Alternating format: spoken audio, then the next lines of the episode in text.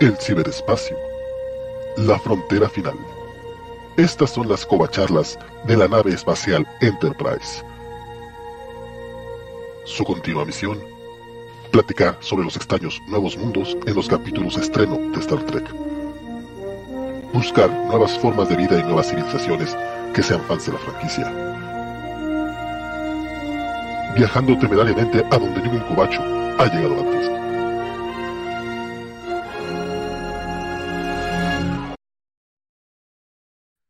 Así es, muchachos, este domingo no solo resucitó a alguien más, sino también resucitan este eh, anteriormente conocido programa como Covacharlas de Star Trek. Y aquí estamos para comentar el nuevo episodio de Picard, así como darle un repasito a, uno, a una serie de tres episodios de Enterprise que tienen que ver con lo que está pasando en Picard. Y pues ya iremos viendo las opiniones de toda la mesa en este episodio. Y nosotros arrancamos.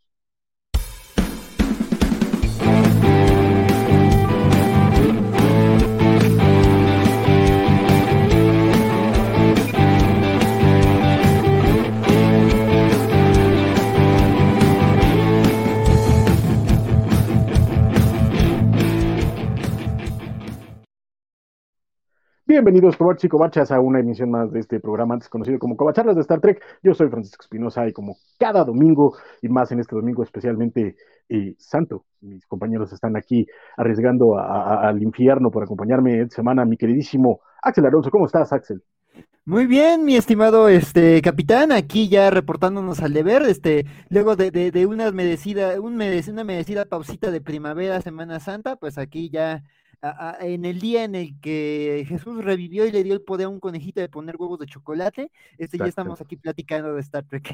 A mí no me tocó huevito de chocolate, maldita sea, pero para eso tenemos aquí a nuestro queridísimo Rodrigo Díaz. Rodrigo, ¿cómo estás? Santo, santo, santo es el Señor. Ah, no, no, perdón. Este no es el programa. programa. Exacto. Perdón, perdón. Eh, muy buenas noches, Francisco, Axel, ¿cómo están? Este domingo caluroso, domingo de resurrección domingo de... Yo tampoco tengo huevitos de chocolate, entonces este, ah, veremos si el resto de la tripulación eh, se preparó para esta odisea del día de hoy, pero mientras tanto, con todo el placer de convivir con ustedes otro rato más y con la gente que nos está viendo y nos verá en el futuro. Se me hace que Jesús no es que resucitó, nomás estaba muriendo de calor ahí dentro, entonces dijo, me voy, vamos a salir a dar un paseo. No sé qué opine mi queridísimo Isidro Rodríguez. ¿Cómo estás, Isidro? Muy bien, muchas gracias. Buenas noches en este sábado y este después de la dosis anual de Benur, que este no sabía que duraba realmente casi cuatro horas, siempre pensé que era por los comerciales de, de Televisa, pero no. Ahorita la versión este, con Charlton Heston está en HBO, no trae el doblaje original, lo que menos hace unos años, entonces, este, bueno, pues está, pero cuando menos ahí. Pero fíjate que, hace muchos años yo no veía en Canal 5 el maratón de películas de CCB de Mil, y sí estuvo Benur, ahorita está creo que todavía este, los, los mandamientos. Este, los demás sí tienen el, doblaje original, pero no sé cómo se vivan estos días de esta semana del otro lado de este continente con nuestra queridísima María Dax. ¿Cómo estás, María? Ay. Ah, caray. Dijo, no, ya me voy, están muy herejes estos. Nos falló el transportador, oye. Maldita sea, hay que ver si la podemos recuperar. Y de hecho sí, porque yo, yo me brinqué toda la, la, este, las películas y series y documentales que tienen que ver con estos días santos. Estaba viendo Harry Potter. Entonces, justo en este momento, hace unos minutos, entramos y, les digo a, los, a, la, tripulación, estoy muy nervioso porque acaban de matar a Harry Potter. Y Axel no sabía de qué estaba yo hablando. ¿Qué le pasó a Daniel Radcliffe? ¿Qué le pasó? muerto de preocupación, mi querido Axel. Fíjate que hasta eso también revive, así que no te preocupes. María, ¿cómo estás? Hola, ¿cómo están chicos? Tengo problemas de comunicación, pero acá estoy, eh, como siempre. Un placer estar de nuevo este domingo con ustedes. Y sí, acá todos preocupados por Harry Potter. acá disfrutando los días fresquitos. Por suerte ya, se terminó el calor para nosotros, así que muy felices. y tampoco tenemos huevito de Pascua acá. Maldita sea. Véngase para acá.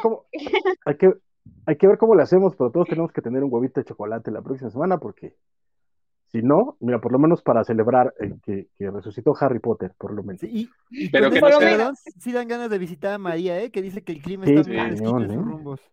Pero que, hace no falta. que no sea huevito Kinder, por favor, porque ya ven que esos causan este salmonelosis o alguna cosa así rara. ¿A poco? Sí, ya los, los, prohibieron en Bulgaria y creo que aquí en México también había como rollos ahí con Ay, pero Bulgaria. Ah. Pero Bulgaria, o sea. No, no, y aquí también. Bulgaria no ah. existe. Sí, no, este... sé que en Estados Unidos están prohibidos, que puedes meter una pistola a tu escuela, pero en un huevo kinder. Fíjate nada más. Maldita Las prioridades, ¿no? Exacto. Sí, oye. Fernando Cano ya está llegando aquí, qué bueno, mi queridísimo Fernando, qué bueno a, todos, por supuesto, los que nos escuchan ya sea en vivo o en el momento que quieran, porque este programa se queda para siempre o hasta que se caigan los servidores en, Alaska, en YouTube. Este, pero chicos, sí, hay, nada más déjame nada más, este, bueno, noches, mi queridísimo Fernando, eh, déjenme sí tocar este temita. Ay, Yoli Amaturi. Tenemos a Yoli Amaturi. Felices Pascuas. Hola, Yoli, es mi hermana. Ah, es mi ah, hermana que, que, venía escuchando. Hermana, gracias por venir. Gracias y, se, agradece el apoyo, de verdad. Muchas gracias, en serio. Este, pero sí, muchachos, déjenme decir nada rápidamente decirles esto porque este, sí hay, habrá, habrá un momento que poner esto en orden. Este programa, por distintas razones, ya no se va a llamar como charla, pero estamos buscando una identidad propia para este programa, porque aquí todos me mayoritearon, entonces quiere que se llame de otra forma, entonces no importa. Vamos a buscarle otro nombre a este programa, porque también el líder supremo no quiere que tengamos como charla, porque dice que le sacamos ronchas a la como charla original, entonces vamos a buscarle otro título a este programa. Entonces, chicos, tenemos ahí por ahí, algunas propuestas. Yo creo que la próxima semana vamos a abrir votaciones para que ustedes, que son los que nos ven, nos escuchan, nos ponen atención, este, sean los que deciden el futuro de esta nave eh, y sus viajes al, al extraño nuevos mundos. Así que, chicos, este, estén atentos para eh, el anuncio. Vamos a sacar las listas esta semana de propuestas a partir de Twitter, tanto en MX La Covacha, si el líder supremo nos lo permite, y en los personales, que ya pueden ver en los nombres de cada uno de nosotros por aquí abajo, este, eh, Raxel Alonso para Axel, este, R. Díaz Paz para Rodrigo Díaz Paz, Isidro es DR-Doom en altas, este, y me falta algo, ¿no, querido Isidro? Eh, María S. Díaz y películas. Sí. creo que somos ya todos. Pero sí, este, este, pues ahí eh, el chisme entero, este, de, larga duración, búsquenlo en, la, entrega del martes de, la, de las ñoñoticias. Ahí este, hablamos largo y entendido del tema de, del rebranding de, las covacharlas. Pero, no, no, no, en las cinco horas, no se chutan las cinco. Bueno, sí, sí chútenselas porque estuvo divertido, estuvo mi queridísimo mi guaco, mi, este Sofi y este, me falta alguien, Gámez creo, ¿no? Este, Pedro Gámez, perdón. Gámez, no, Gámez, no, no, estuvo Guaco, pues, ¿quién fue? Sofi, estuvo, estuve yo, estuviste tú, estuvo el líder y estuvo Jorge. Ok, bueno, el chiste es que pueden echárselo y por ahí en un momento entré yo ahí a echar el cotorreo y ahí fue cuando todo salió a la luz y se puede encontrar como todo, todo esto, pero la cosa es que en los twitters individuales de cada uno vamos a proponer la nueva identidad de este programa. Este, ya Marcos nos está diciendo que los chavos de la Unimatrix Zero este, está Cotorrón. Este, Yoli nos dice que nos propuso Frikistrikis o Frikistrekis. Frikistrex. Este, exacto, suena, a, cereal, fíjate, está Cotorrón. Pero Frikistrikis está, suena Frikistrekis me suena muy bonito. Exacto. Solo, para chavos, fíjate. Solo para chavos. básicamente, pero este, todas sus propuestas van a ser tomadas en cuenta, por supuesto.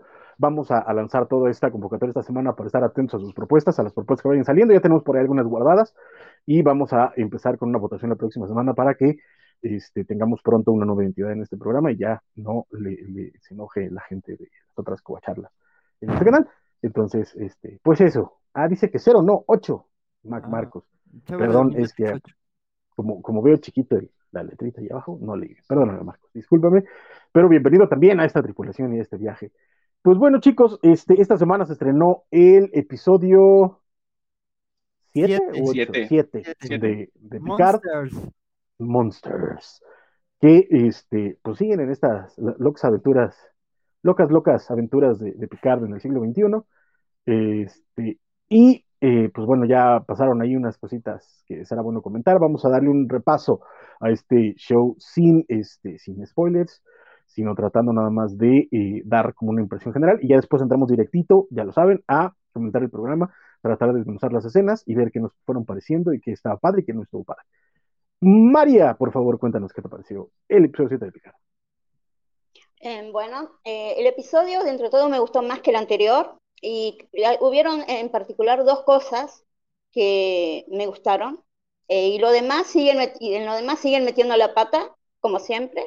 Y sigue eh, teniendo la misma dinámica que los últimos dos, dos o tres capítulos, y la verdad es que no sé a dónde van a llegar, porque sigue habiendo, metiendo conflictos y quedan tres capítulos, eh, y no tengo idea cómo va a terminar esto, la verdad. Así que, como siempre, confundida y con muchas más preguntas. Así estamos todos, así estamos todos, malditos, estamos confundidos, adoloridos y pesarosos con este episodio de Picard. Isidro, por favor, ¿tú qué opinaste de este episodio? Este, completo, digo, completo, ¿eh? Es igual que, que María, sí, este, estuvo más entretenido que el anterior, pero este, me faltó ahí este, un poco de la doctora, me, me quedó de ver, pero este, por lo demás está interesante las cosas que han dejado, que puede que se desarrollen en esta o en la siguiente temporada, yo siempre confiando en los escritores. Qué amabilidad la tuya, de verdad. Isidro, eres el, corazón noble de este programa. Rodrigo, ¿a ti qué te parece? Híjole, este, no, no me sorprende que a María y a Isidro les haya gustado un poco más este capítulo porque el anterior no tiene salvación.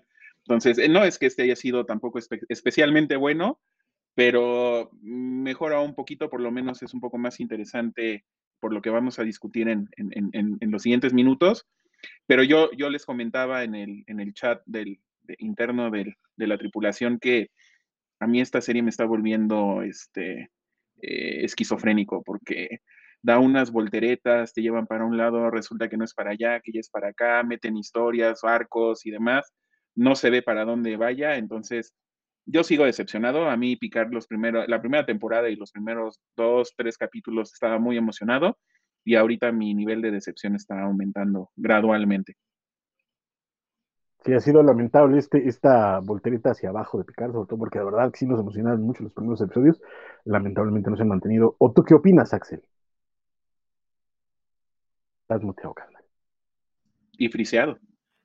Me cuesta trabajo no estar de acuerdo. Este, también creo que sí se han tomado decisiones muy extrañas, pero creo que este episodio mejora un poco, pero el rumbo sigue ahí siendo muy extraño, muy errático.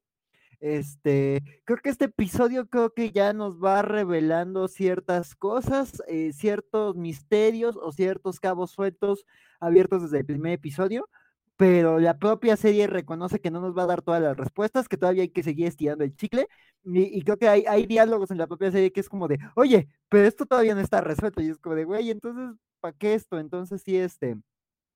Eh, creo que la verdad es que creo que la, trama principal de Jean-Luc, este, pues sí, creo que eh, fue de lo más relevante de este episodio, pero Ríos, Rafi, Seven, este, y, Agnes, que no estuvo en este episodio, pues siguen ahí estando como para alargar la situación y para crear problemas que van a, crear conflicto en los últimos episodios, pero, pero no sé, o sea, sigue siendo una serie muy confusa que está tomando volantazos, y digo, ya lo hablaremos detalladamente eh, eh, con spoilers en su debido momento, pero este es uno de los finales más raros de un episodio, o sea, yo de repente fue de, ¿qué? ¿Qué está pasando aquí?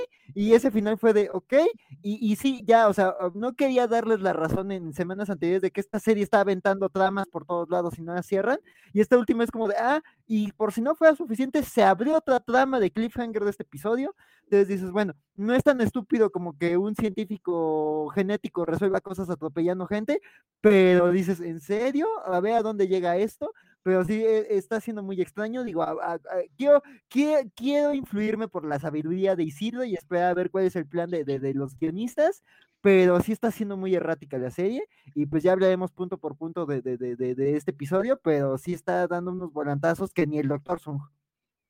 A mí me, me, me, suena mucho que a los guionistas le hicieron como en las producciones de televisión, así como de alárgale, mi chavo, alárgale, mi chavo, porque estamos listos para la temporada 3. O sea, la temporada 2 no, está fuera de salvación, vámonos a la 3, y ahorita ya nada más trata de resolver algo y, se acabó, ¿no? Pero a mí me preocupa que termine igual la temporada 3. Yo, la verdad, la verdad, la verdad es que envidio con toda mi alma el, espíritu zen de Isidro, la, capacidad Isidro de dejar que las cosas fluyan y poder ver eh, eh, lo mejor en, la serie, porque a mí me cuesta mucho trabajo. Coincido en general en, lo único bueno que podemos decir del episodio, que es que está mejor que el anterior, pero híjole, es que si esa es nuestra vara, si vamos a tener un problema por lo que queda de, la temporada, ¿no? Porque la neta es que la, la vara del episodio anterior quedó por los suelos. Este, incluso confiando en los escritores, como así Isidro que no había para dónde hacerse, entonces sí termina uno, uno muy raro. El, episodio igual siento que terminan alargando cosas. Hay un par de decisiones o de, o de eh, puertas valientes que quieren abrir, pero que terminan siendo muy cuestionables en cómo lo, están haciendo. ¿no? Y la, la, gran trama de los dos episodios nada más fue de, ¿todo bien? Ah, sí, todo bien, ah, estamos bien. Y fue así como de, güey, neto, ¿de veras? En fin, o sea, en general, no sé, siento que, que, que no están sabiendo qué hacer. Ya no digamos con Picard, que además me lo están mal escribiendo todo el tiempo, este, sino en general con la tripulación tan interesante que habían planteado, con, con la situación este, medianamente eh, eh, curiosa o, emocionante que pueden haber tenido, todo esto está yéndose al caño. O sea, como dice Axel, ya habíamos mencionado que, están metiendo tramas sobre tramas sobre tramas sin, sin darle a cada una tiempo de respirar o de resolver o de, que el conflicto tenga una eh, resolución medianamente lógica y, bien armada, sino nada más están metiendo a lo baboso. Y esta final es deplorable, deplorable porque aparece de la nada, o sea, no hay manera en la que eso se, se justifica, no hay manera en la que termines en, en, esa situación después de lo que ha estado pasando a lo largo de los otros episodios, pero bueno, básicamente, este, híjole, yo ya no sé qué pensar, porque además tenía muchas ganas de esta temporada de Picard y todo se fue al carajo. Creo que el, el, giro, el giro más, más este, impactante para mí fue saber que Ríos es chileno y no cubano. Entonces, este, ahí sí me, sacaron así como, dije, no, este, este español que está hablando es como cubano futurista y ahora resulta que es chileno. Cubano de Miami, chico. Pero, pero, híjole, no sé. ¿Quién sabe qué va a pasar con, Chile y con Cuba en los próximos siglos? Para que el español quede así. Y hay, hay, ya hablaremos también de esto también, pero hay otra cosa que tampoco tiene mucho sentido y es este rollo que trae con la doctora y con el hijo de la doctora y todo lo que no tenían que hacer, eh, el, librito este de cuando viajes al futuro, recuerda no hacer esto, esto, y todo está ya destruido, estos ya quién sabe a qué futuro van a regresar, yo no sé, el niño tiene que ser por lo menos alguien que sea es parte del grupo que creó la federación, porque si no, no entiendo que, para dónde va esto. María. ¿no? Que desde el del minuto uno están haciendo quilombo con la línea temporal. O sea, y esto es como ya el colmo, ya la gotita que rebalsó el vaso. Pero no nos tiene que extrañar si estuvieran haciendo estas mismas macanas desde que llegaron al 2024. Desde el primer momento en que llegó, o sea, lo primero que, hizo, que, pasó fue que una nena ve a Seven transportándose. Ya de ahí, todo. No les importa, todo lo que dijo Jurati, que no tuvieran, que no tuvieran que hacer, lo hicieron no la policía, no hospitales, que nadie los vea y que hicieron lo contrario. Es como Miro cuando viaja al, viaja al pasado y dice, ¿qué? ¿Que no toque nada? Y empieza a romper todo, más o menos eso es. Sí, ya, ya están básicamente así, ¿eh? Sí, no, no, y además, este, o sea, bueno, que digo, la otra vez que vi el episodio de, de, de, de Gary Seven, pues digo, también, o sea, la federación, digo, eh, ciertos miembros de, de, la federación nunca se han tomado muy en serio los viajes temporales, entonces también ese episodio hace lo que quieren, ¿eh? Entonces sí, es como de, o sea, es una sugerencia, pero también, o sea, Spock con Spock no disimulando sus orejitas también, o sea, no, no, no, no aporta mucho al caso, pero sí, digo, aquí sí Yudati les dijo, oigan, no hagan esto y todo es como de, que lo hagamos, bueno, pues ahí dice. Pues también, también, y eso hay que decirlo. En el caso de todos, sí, sí, Francisco. No, no, María, termina. Eh, no, que lo que yo iba a decir, que en el caso de todos es el siglo XXIII, ¿verdad? En el siglo XXIII hacían lo que querían, porque no existían las reglas, pero es como que medio se la, se pasaban por alto cuando querían.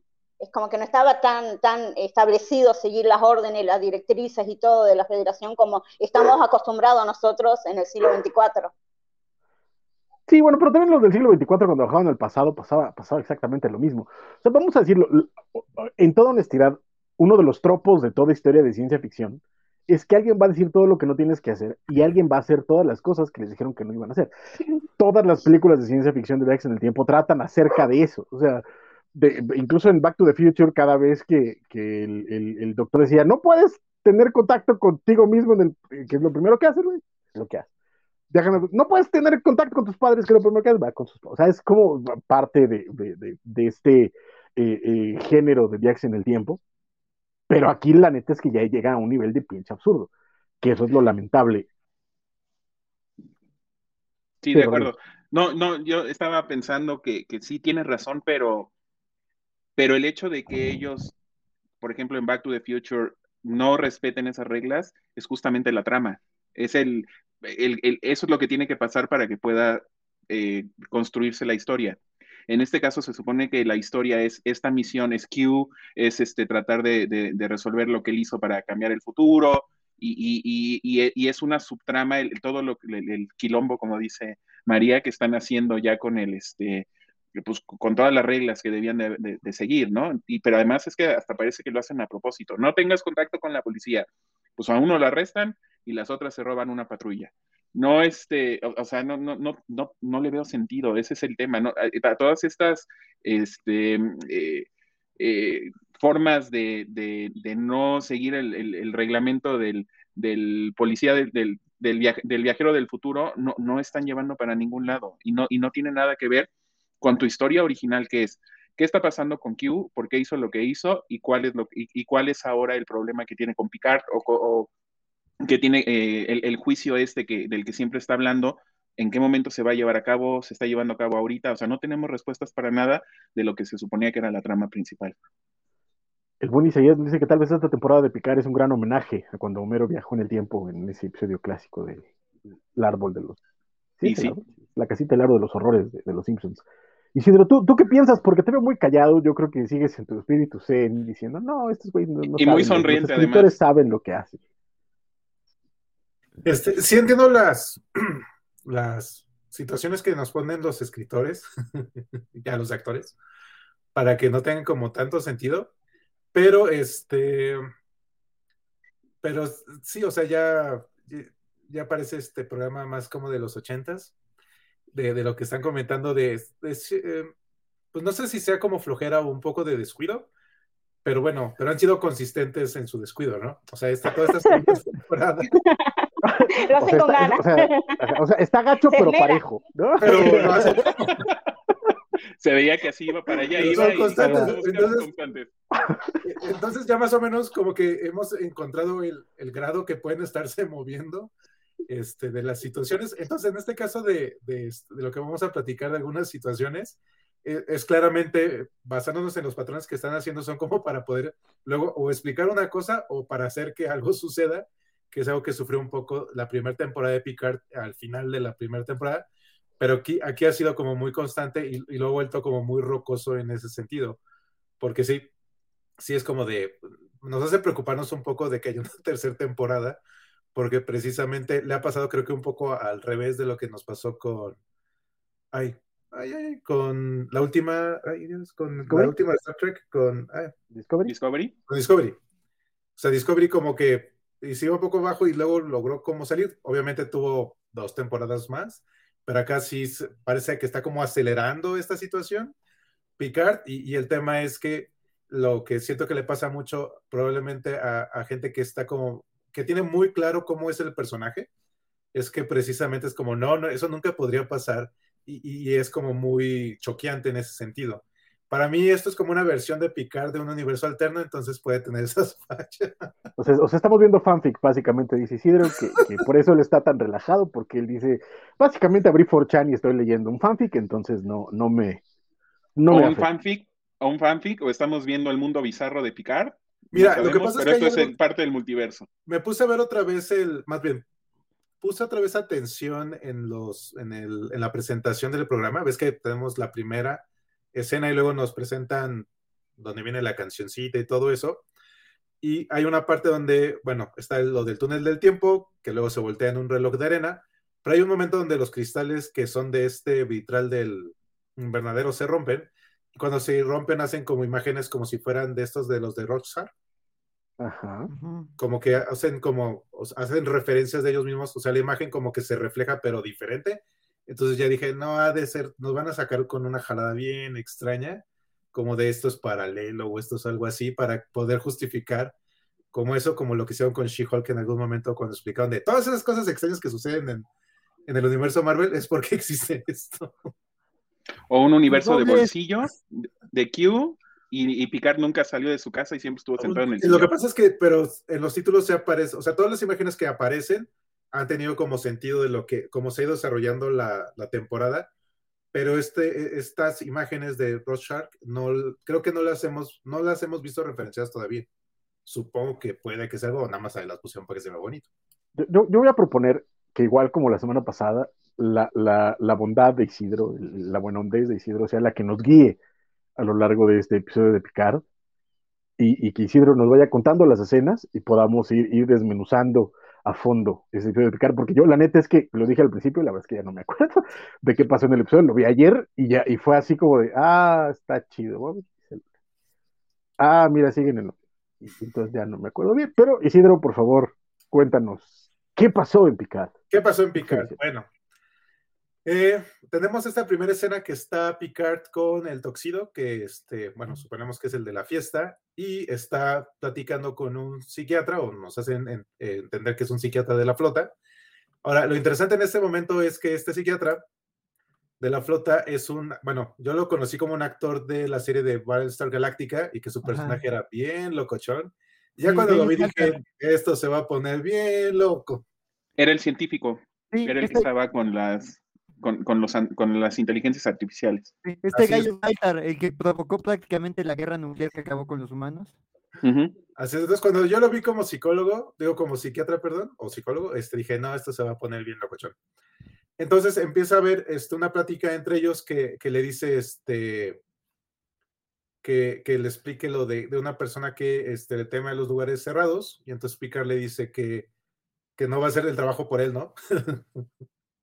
y entonces le dice que este, un lugar que este, odia los espacios cerrados y que pasa toda su vida en el cosmos infinito. Y dice que es demasiado obvio porque también dice que el único acceso que él tiene es este, a través de los hologramas a otras interacciones, ¿no? Entonces el psiquiatra dice que está preocupado por él porque no siente que, esté, que, que, lo, que se permite interactuar. O sea, que, que, ha sido lo de su trabajo, pero que no, no se permite como abrirse o, o, que no es tan fácil poderlo conocer. Y entonces le dice que si le puede contar una historia, y entonces dice que no. Entonces le enseña como un sol, holograma, el holograma de un sol ahí, este, esa parte no me quedó claro, pero creo no, que no sí era no, no es un holograma, es como una, este, como una bola de cristal ahí flotando en una de estas. Sí, como, entonces. Como las figuritas de, de, Iron Man que flotaban. Perdóname, Isidro, te tengo que interrumpir porque mi queridísimo Félix Farfán nos mandó un cobachat enorme, entonces hay que mandarle un abrazo y agradecerle enorme por esta participación. Y nos dice: Saludos, mis amigos, aquí devota por la nomenclatura, nunca va a echar la treki y que luego nos ve porque está terminando la temporada 4 de Discovery. Félix, muchísimas gracias por el cobachat y muchas gracias. Muchas gracias. Disfruta Discovery. Disfrútalo. Y, y, muchas gracias también por, por, este, por tu aportación. La tendremos en cuenta. Entrará en las votaciones a lo largo de la semana. Y pues muchísimas gracias por, por, por todo, Félix, porque siempre estás con nosotros y nos apoyas desde siempre, a, no solo a nosotros, sino a toda la covacha. Muchas gracias. Ahora sí, Isidro, perdóname que te interrumpiera. Ok, y entonces empieza a contar la historia Picard y habla de esta reina del cabello rojo. Y entonces, pues, la escena se cambia a donde vemos este invernadero, donde está su mamá, o bueno, la que entendemos que es su mamá, como si fuera una reina, y el joven Picard está como un príncipe. Y está interesante porque el fondo de este invernadero parece que estuviese como animado, dibujado, y, y va como interactuando con lo que va. Picard está contando lo que está contando la, la reina del cabello rojo. Y entonces dice que este, no hay mejor este, maestro que el enemigo. Entonces, en algún momento, este, Picard joven dice que él no quiere ser como su papá, que quiere ser más como ella, pero le dice que, este, en algún momento dice que, que él va a poder dar como, este, va a ser un líder y todo eso. Y, este, y en algún momento se empieza a formar como una imagen negra en esta pintura, que, que se ve que tiene como unos ojos rojos. Y entonces empiezan a correr este, Picard y la mamá. La mamá trata de, de, de Picard y entonces se cierra la puerta y se ve como los cristales del vitral como que se impactan en la puerta y entonces ya vemos que está este, todavía Picard este, inconsciente en el hospital. De aquí no sé, a mí lo que me gustó de la escena fue cómo se veía lo, del, lo de los vitrales, cómo se estaba como contando esa parte. E, esa parte visualmente se me hizo como interesante y me recordaba mucho a la película esta de cuando llama un monstruo, como, en ese sentido de, de que las emociones las vas haciendo como historia Entonces, este, aquí no sé ustedes esta parte si les gustó algo o les dio una idea de hacia dónde querían llevar el capítulo. Sí, Gustito, María, ¿tú qué pensaste de toda esta escena? Eh, bueno, esta es la escena con el doctor, con el psiquiatra, es la escena que más me gustó, eh, actuaron súper bien, y la parte esta que habla Isidro de cuando están con la madre y que él intenta contar esta historia, eh, me parece muy reveladora porque ahí nos muestra que Picar niño vivía la fantasía de su madre. Su madre no estaba bien, pero y, al no estar bien ella, a él lo hacía vivir en un mundo de fantasía. Él estaba inmerso en la locura de su madre.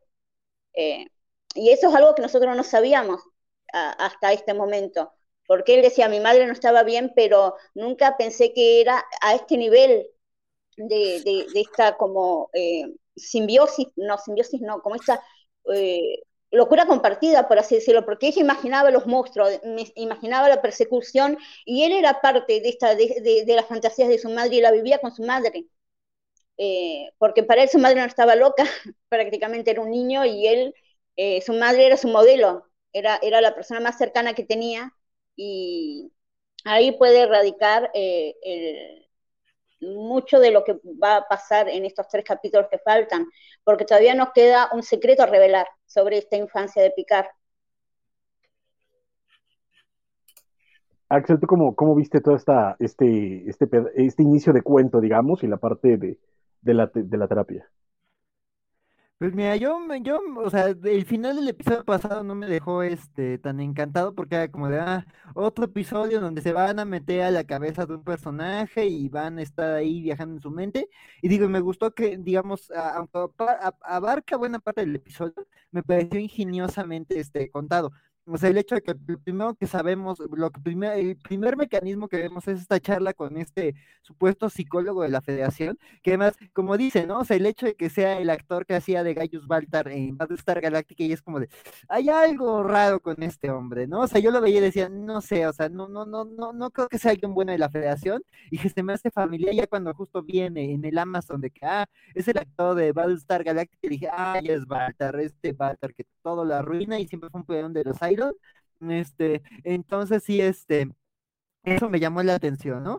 Este, digo, hay giros en esa historia, pero además, digo, toda la parte del cuento de fantasía de Picard también me pareció un, un, mecanismo adecuado, ¿no? Y creo que al final termina teniendo sentido y creo que, como dice, ¿no? Esto de que sirve para que nos cuenten, o sea, al fin nos digan que pues, este, e, la relación de Picard con su madre viene del hecho de que él vivía parte de las fantasías que tenía su madre y a lo largo de, de, de, todo ese segmento te explican de que pues su mamá, pese a lo mucho que él amaba, pues no estaba bien de salud y de alguna forma ella también tuvo un impacto este, e, e, en él, ¿no? Entonces la verdad es que se me, se me hizo interesante y, y, pues nada, digo, creo que, creo que se me hace un buen mecanismo, digo, me perdí un poco con toda la parte de, de la observaba ahí como recorriendo la mente, pero creo que esa parte no se me hace tan llamativa, pero ya cuando justo se va enlazando con, con este conflicto que tiene Picard con el psiquiatra y con la revelación de quién es, este, me pareció muy interesante. Además, digo, los diálogos que tienen ellos dos se me hicieron muy buenos, de oye, yo no te voy a hacer el trabajo,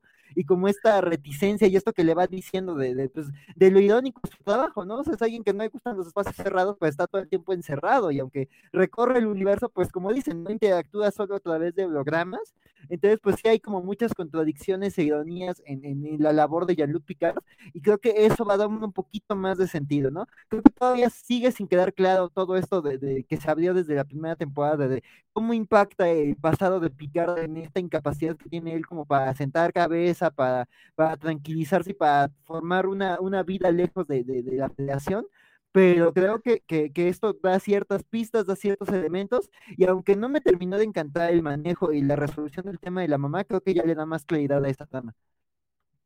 Y también aquí aprovecho para decir que Javier Sabio nos manda saludos, que, que, que, a la tripulación de la USS Covacho, un gusto volver a estar con ustedes. Félix dice, ya llegó el oficial de comunicaciones, solo yo no lo había visto, yo ya estaba, Félix, no, no, sabía, no me habías visto. Y también dice, por cierto, después de la prueba de Total Play, me convencí de pagar Paramount Plus y me dio una promoción a mitad de precio y con Nokia incluida. Ah, mira, felicidades, Félix. Muy bien, Félix, muy bien. Felicidades. Este, yo tengo, la verdad es que tengo, perdón, María, ¿qué ibas a decir?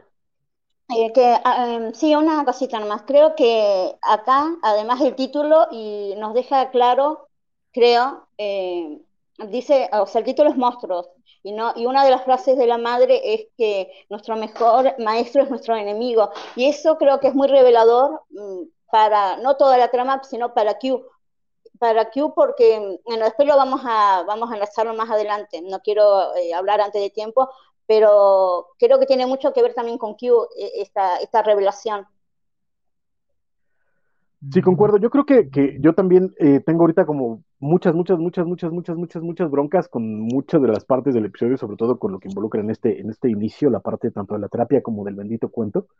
Este, pero todo eso se, se justifica con cosas que pasan después, ¿no? En este inicio, a mí Picard, eh, o sea, Patrick Stewart y el actor del cual lamentablemente no recuerdo su nombre, pero que estaba en Battlestar Galactica y para que parece que todos lo reconocemos por eso nada más, este, porque incluso la banda en internet se emocionó mucho, pues porque era el de Battlestar Galactica.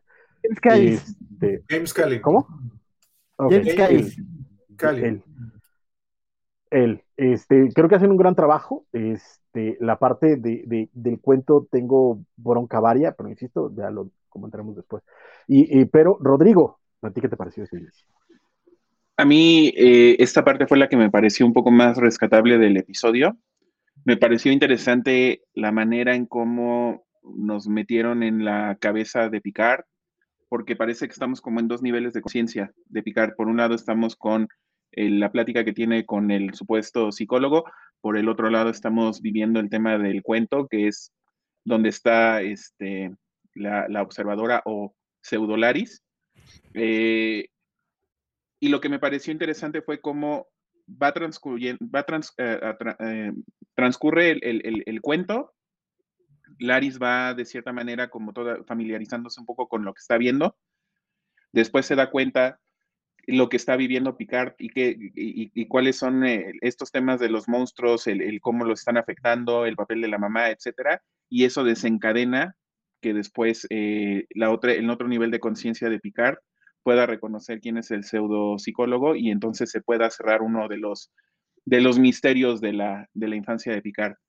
Esa fue la parte que a mí me, me, pareció más interesante de esto porque es la primera vez que nos metemos en, eh, o por lo menos que yo he visto, cuando vamos a la, a la, a la psique de alguno de los personajes de alguna de las series y te empiezan a manejar estas dos, eh, estos dos niveles de conciencia al mismo tiempo que además están interrelacionados para que uno pueda eh, tener una, un, un, final tiene que resolverse el que está un poco más en, el nivel más interno, que en este caso es picar de niño, no entendiendo bien cuáles son las situaciones que está viviendo en, su entorno familiar, sabe que hay algo que está mal, sabe que hay un monstruo, tiene esta, eh, este apego a su mamá y fue la influencia este, que lo llevó a, a, tomar las decisiones que tomó, pero eh, como decía María, al ser un niño no está entendiendo bien cuál es la realidad de lo que está sucediendo y la interpretación que él hace, el papel que le asigna al papá, el papel que le asigna a la mamá, el papel que se asigna a sí mismo, es el que hace que no pueda vivir eh, una vida más plena, ¿no? Con una familia, con una pareja, etcétera. Entonces, a mí esa, esa situación fue la que me pareció, esa, toda esa secuencia me pareció muy interesante. Ya lo que pasa en el, en el mundo real, pues este, fue lo que me trajo problemas. Pero en general esta parte me gustó. Entonces, Isidro, por favor. Ok, y entonces, este, aparecemos en la clínica esta de las mariposas y entonces están platicando este Seven y para ver este dónde está Yurati, porque ahora sí ya nos preguntamos dónde está Yurati. y entonces quieren regresar a la sirena para escanearla y entonces fue como de, ay, qué raro que cantara, ay, qué raro que besara a Ríos, ¿no? Y este, sí, esas, eh, después nos dimos cuenta de esas cosas, de su comportamiento que no era el normal.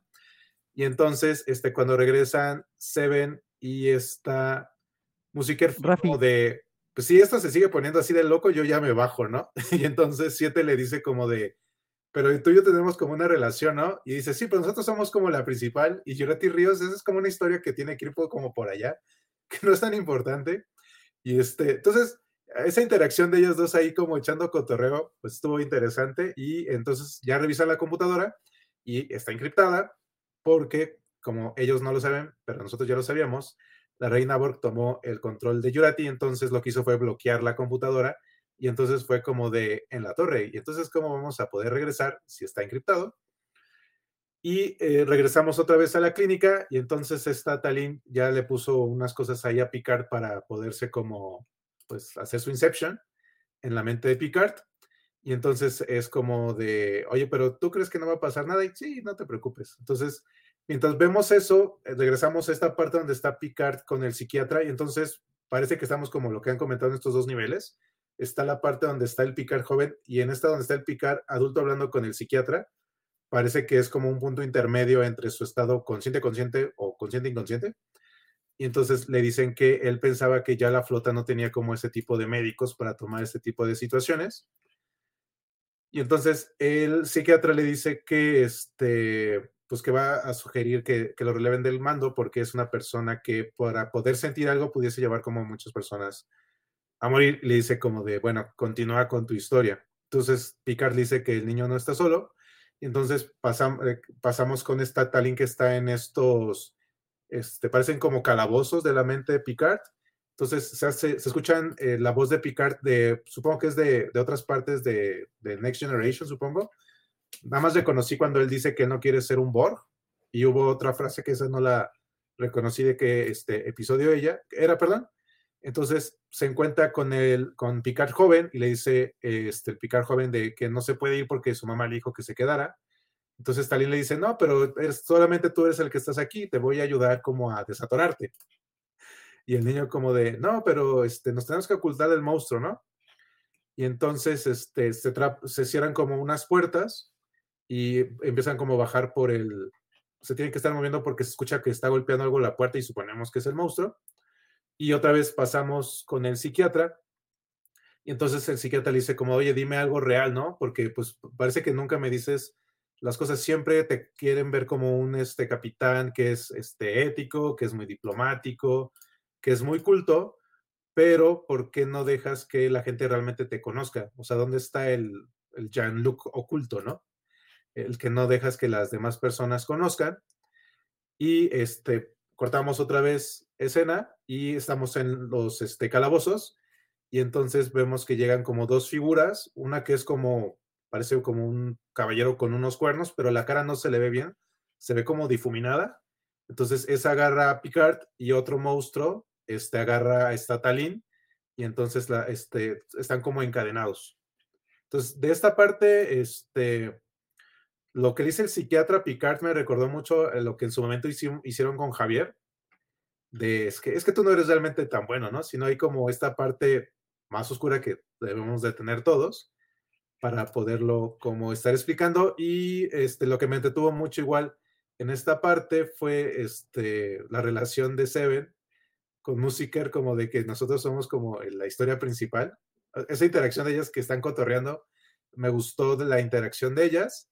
Y además una, una esta puerta adicional que se me ha olvidado es que el psiquiatra también dice que él ha hecho murallas que ni un betazoide puede realmente atravesar. Entonces, aquí no sé qué les gustó más de esta parte. Yo sigo, yo sigo en, mi, en, en, este rollo de me quiero esperar hasta el final de que terminemos toda la parte del psiquiatra para, para dar bien mi opinión, pero la parte de, de, de Talin entrando a, a, al cuento, ¿no? más que a, a la terapia, me, me, causó mucho ruido y más la forma en la que, en la que terminan reaccionando en este rollo, pero no sé, no sé ustedes, Rodrigo, ¿tú qué piensas? Yo para mí siempre será Laris. Entonces, este, bueno, eh, eh, era un poco lo que comentaba en mi participación anterior. Me gustó mucho cómo Laris se va dando cuenta de cuáles son las situaciones que vivió Picard y cómo las interpretó eh, en, en, siendo un, un, un niño. y cómo al, al, poder ayudarle a resolverlas, por lo menos salir de donde estaba atrapado, este, seguir el camino que no, que por lo menos de manera consciente no pudo, no pudo seguir, se va dando cuenta de las situaciones él mismo, ¿no? Entonces, eh, y, que te llevan al final al, tema del psicólogo. El, el, tema de Seven con, con Rafi eh, me pareció interesante, pero no avanzó demasiado la trama. Llegan a la nave, se dan cuenta de que está encriptada en Borg.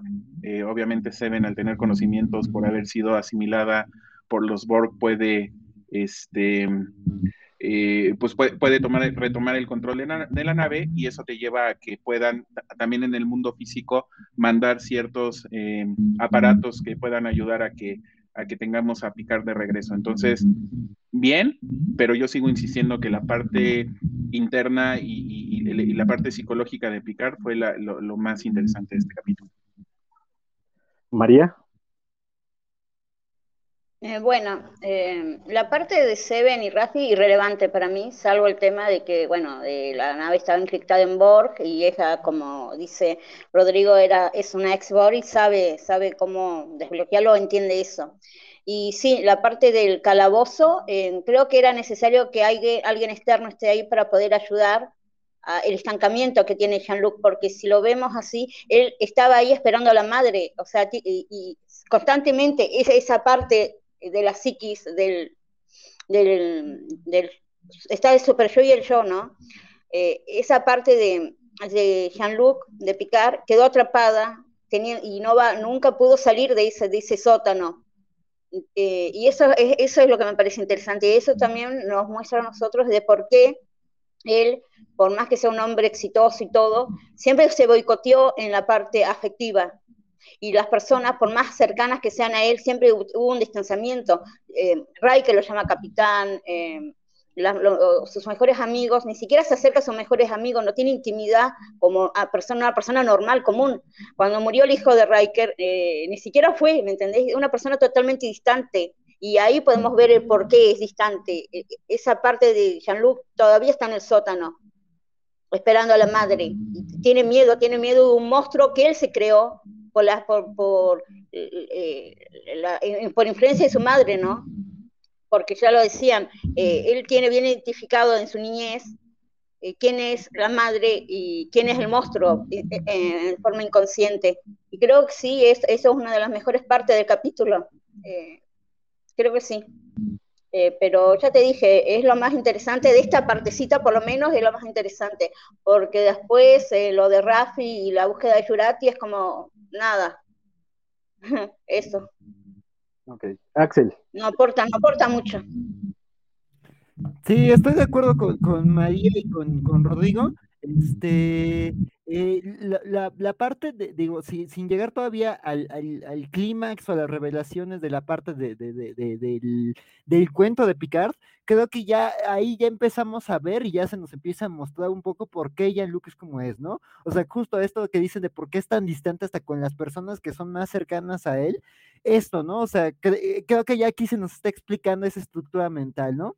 Yo no puedo dejar de pensar en lo que decían este, cuando empezamos a hablar de Picard, de pues esto, ¿no? De que a lo mejor esta subtrama sí está muy fuertemente influida por, por la vida personal del intérprete, por este Patrick Stewart, y por cosas que él eh, ha contado y de la que él ha sido muy abierto de, de, de, de su forma, de, bueno, de su cruzada contra la violencia doméstica justo por su pasado familiar, ¿no? Pero digamos en la historia de su propio personaje, pues yo creo que, que, que sí, ya ahí van metiendo capas, matices y se va entendiendo un poquito esas estructuras mentales que tiene Picard, ¿no? Este, como coincido, ¿no? Creo que también es, creo que es lo de lo más valioso de este episodio, eh, y, y, creo que la parte de, de Rafi y de, y de Seven, pues no aporta mucho y por eso me dio también mucha risa ese diálogo que tiene Rafi de, es que nosotros somos las protagonistas y es como, no querida, o sea, ustedes también son trama secundaria junto con Rios y Yurati, de hecho en los últimos episodios Yurati ha sido más trama principal que ustedes dos, ¿no? O sea, digo, me gusta ver, o sea, creo que ya en otros episodios esa dinámica como de pareja dispareja había estado presente y como esos cambios de roles que están teniendo, pero ya aquí es esa confrontación que le hace Seven de, oye, este, pues, ¿qué onda con nosotras? ¿Qué onda con nuestra relación? ¿Qué onda con nuestra dinámica? Eso, eso digo, me, me gustó, pero digo, sigue, o sea, eh, bajo el entendido de, güey, ustedes, ustedes son trama B o C, o sea, está padre, pero, o sea, ahí ustedes no son la trama principal, ¿no? Entonces sí, este, este, digo que haya habido un pimponeo bien raro con tramas a lo largo de los episodios, pero como que ese dialoguito me dio, me dio mucha risa, ¿no? Como, como eso de, ah, no es que Ríos y Yurati es como no, pues, digo, ok, lo entiendo de Ríos, este, este Ríos que anda ahí haciendo, anda en modo medio Simpson viajero del tiempo, pero pues Yurati sí ha dado mucho de qué hablar, ¿no? Y digo, respecto a esto de la, de la trama de búsqueda de, de, de Yurati y de, digo, de, de la búsqueda de Yurati, nada más sin, sin adelantarme tantísimo, eh, me encanta que como que la rastrean en el bar y yo es como de, de, en este bar como con karaoke, yo es como de, ah, no, pues la reina Borg quería seguir cantando, ¿no? Es como de, ah, noche loca para la reina Borg, ¿eh? Este, quedó engolosinada, ¿no? Pero pues sí digo, ah, sí que ahí no, no pasa mucho, pero digo, ese, esos detallitos me dieron risa, o sea, no pude dejar de, sacar una carcajada de, ay, ay, Rafi, si, si vieras que en realidad no es la trama principal, pero bueno, allá tú que, que te tienes en muy buena estima. ¿eh? Ok, y este, luego, mm, bueno, ya regresa la doctora con su hijo este, a la clínica y entonces trata de entrar donde está, bueno, oye, ¿cómo está Picard? No, está bien. Entonces, este, trata de entrar y está este, bloqueada la puerta. Entonces le dice la doctora a su hijo de, mami iba a decir unas cuantas malas palabras y así como de, ya se las dice. Y ya Ríos como de, bueno, te voy a dejar entrar.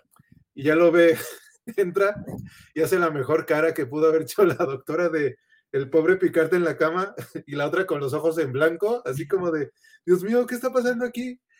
Este, y entonces le dice, no, este, no, no te preocupes, está bien. Y el personaje, la doctora le dice como de, no, claro que no está bien esto. Entonces le dice, no, pues ya se va a morir, este, Picard, hay que llevarlo este, a un hospital porque no tenemos cómo salvarlo. Y entonces Ríos, este, así de ladito, hace como, habla a la sirena de, oigan, mándenme algo para salvar a Picard. Y ya aparece y la doctora como de, ¿y esto qué? ¿Cómo va a funcionar? Y Ríos, no, es como tal cosa. Yo creo que sí lo puedes utilizar, aunque no te diga nada. Entonces ya este, se lo pasa a Picard y entonces ya este, es como que se va estabilizando. Y entonces este, cambiamos la escena y otra vez estamos con esta Talín y le dice al, al príncipe que, que, que, que, que él es el que se ha hecho que no se pueda desatorar, o sea, que él se ha provocado como esa situación y entonces este, entran, este, se están como tratando de zafar. Y entonces, este, ya lo que pasa es que este, regresamos a la sirena. Entonces, este, dicen que el replicador sí funciona y entonces están viendo lo de los códigos para ver cómo se puede hacer. Pasan el video donde se nota que ya Yorati está infectando la computadora y entonces regresamos a la mente de Picard y está otra vez con el psicólogo y en ese momento en la oficina donde está el psicólogo se va como deshaciendo y aparece en la casa. Entonces está Picar joven, Picar chico, Talín y el psiquiatra, y entonces le dice que este, ahí está el, el monstruo. Y entonces este, ya se reconoce o lo reconoce Picard de su papá porque le dice al otro como de, yo viví menos que tú, pero tuve como, me quedé con el cabello. Y entonces le dice que, este, que lo, lo acusa a su papá de ser muy cruel y de este, lastimar a su mamá y dice, a lo mejor fui un monstruo, pero no de la, de la forma en que tú recuerdas. Entonces ya nos vamos al pasado y entonces vemos que la mamá llega con, con Jean-Luc le dice como que se tienen que escapar y entonces agarra un libro y en el libro todavía se ve como si hubiese, no sé si es como una estrella o si es una rosa, lo que trae el dibujo del libro. Entonces van bajando por las escaleras a otra vez como a esta parte de los Dungeons y entonces se le cae el libro y entonces él, Jean-Luc se atora en una de, en una este, parte de, de, madera del piso, el papá lo encuentra y le dice, si yo no hubiese encontrado el libro, no te hubiese podido encontrar y le decía que su mamá sufría estos ciclos de terrible oscuridad y que podía ser como muy irritable. Y entonces, este, de aquí lo que sucede es que ya no está como el monstruo persiguiéndolos y entonces, este, este, dice que pues su papá estaba como, esa parte se ve como extraña porque parece que el papá este, ah, lleva a la mamá a algún lado, entonces ahí parece que la cierra y lo que hacemos es que vemos otra vez a Talín con Jean-Luc joven y entonces este, se escucha la voz de la mamá que le está diciendo como que eh, tú me puedes sacar de aquí. Entonces le dice como de, hay algo más aquí, se ven como varios este, escenas así en flash.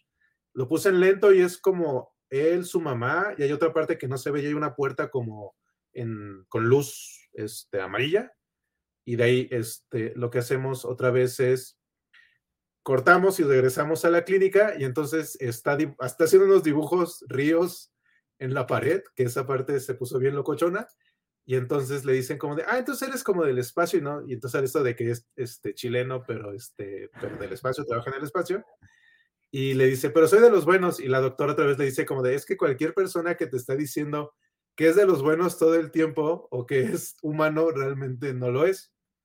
Y entonces lo que hace es se le, se le transportan a la sirena y entonces ya le enseña así como de, mira, aquí está mi nave espacial. Y entonces, este, Seven y esta música llegan este, a las calles y ven dónde está Yurati que entró al bar y ve que rompe una de las ventanas del bar y entonces se da cuenta siete que lo que está buscando este, la reina Borges es estar acelerando el proceso de control. Entonces, de esta parte, pues igual, lo que me gustó más fue todo lo que pasó con lo de Picard. Y pues esta parte de, de lo que nos enseñan del papá que parece que sí es, pero te dejan como un gusanito de, bueno, probablemente no sea este, todo lo que estamos viendo en ese momento. No sé los demás cómo lo, cómo vieron toda esta. Don Axel, cuéntenos. Ay, pues este, pues mira, lo de Ríos y la doctora, ah, bueno, antes de, cualquier cosa, este Félix nos preguntaba que, oigan, ¿es su imaginación, Osado y Trina se gustan? Pues no, no es tu imaginación, Félix, este, pero son spoilers de la cuarta temporada y queremos que disfrutes toda la cuarta temporada, pero sí, hay, hay, hay química, por decirlo amablemente, entre, entre Trina y el queridísimo Sadu. Ya Javier Saudio le decía que sí, sí hay algo ahí y Félix dice que, que bueno, porque no estaba, que, creía que le está imaginando y no, no es imaginación, es muy real y Trina y Salud lo saben. Y hablando de gente que tiene química, pero pues, no sé, este, pues de Reyes y la, la, decisión de Ríos y la, y la doctora, o sea, no me deja de sorprender la capacidad de Ríos de, solución de problemas, que es como de, va a solucionar el problema rompiendo la mayor cantidad de reglas de viaje en el tiempo posible, este, pero es como de, es muy mal mentiroso, es como de, o sea, sí deberían, o sea, sabiendo que el Starfleet es familiar con los viajes del tiempo, sí deberían prepararlos como protocolos de, oye, eh, no sé, un, tutorial o algo de, oye, viajaste por accidente al pasado, no metas la pata en estos puntos, o miente así, ¿no? Un manual para mentir cuando viajas en el tiempo accidentalmente. Sí hay, sí hay, pero a Dios le vale madre, pero sí hay. y así lo nombraron capitán y no se leyó el manual de viajes en el tiempo accidentales, entonces, este, este, pues, pues digo, o sea, eso de, ay, bueno, pues ya, ya el demonio, ya me cansé de fingir, ya teletransporten las cosas, teletransporten al niño y a la mamá, entonces, digo, habrá que ver también que, qué pasa con eso, ¿no? O sea,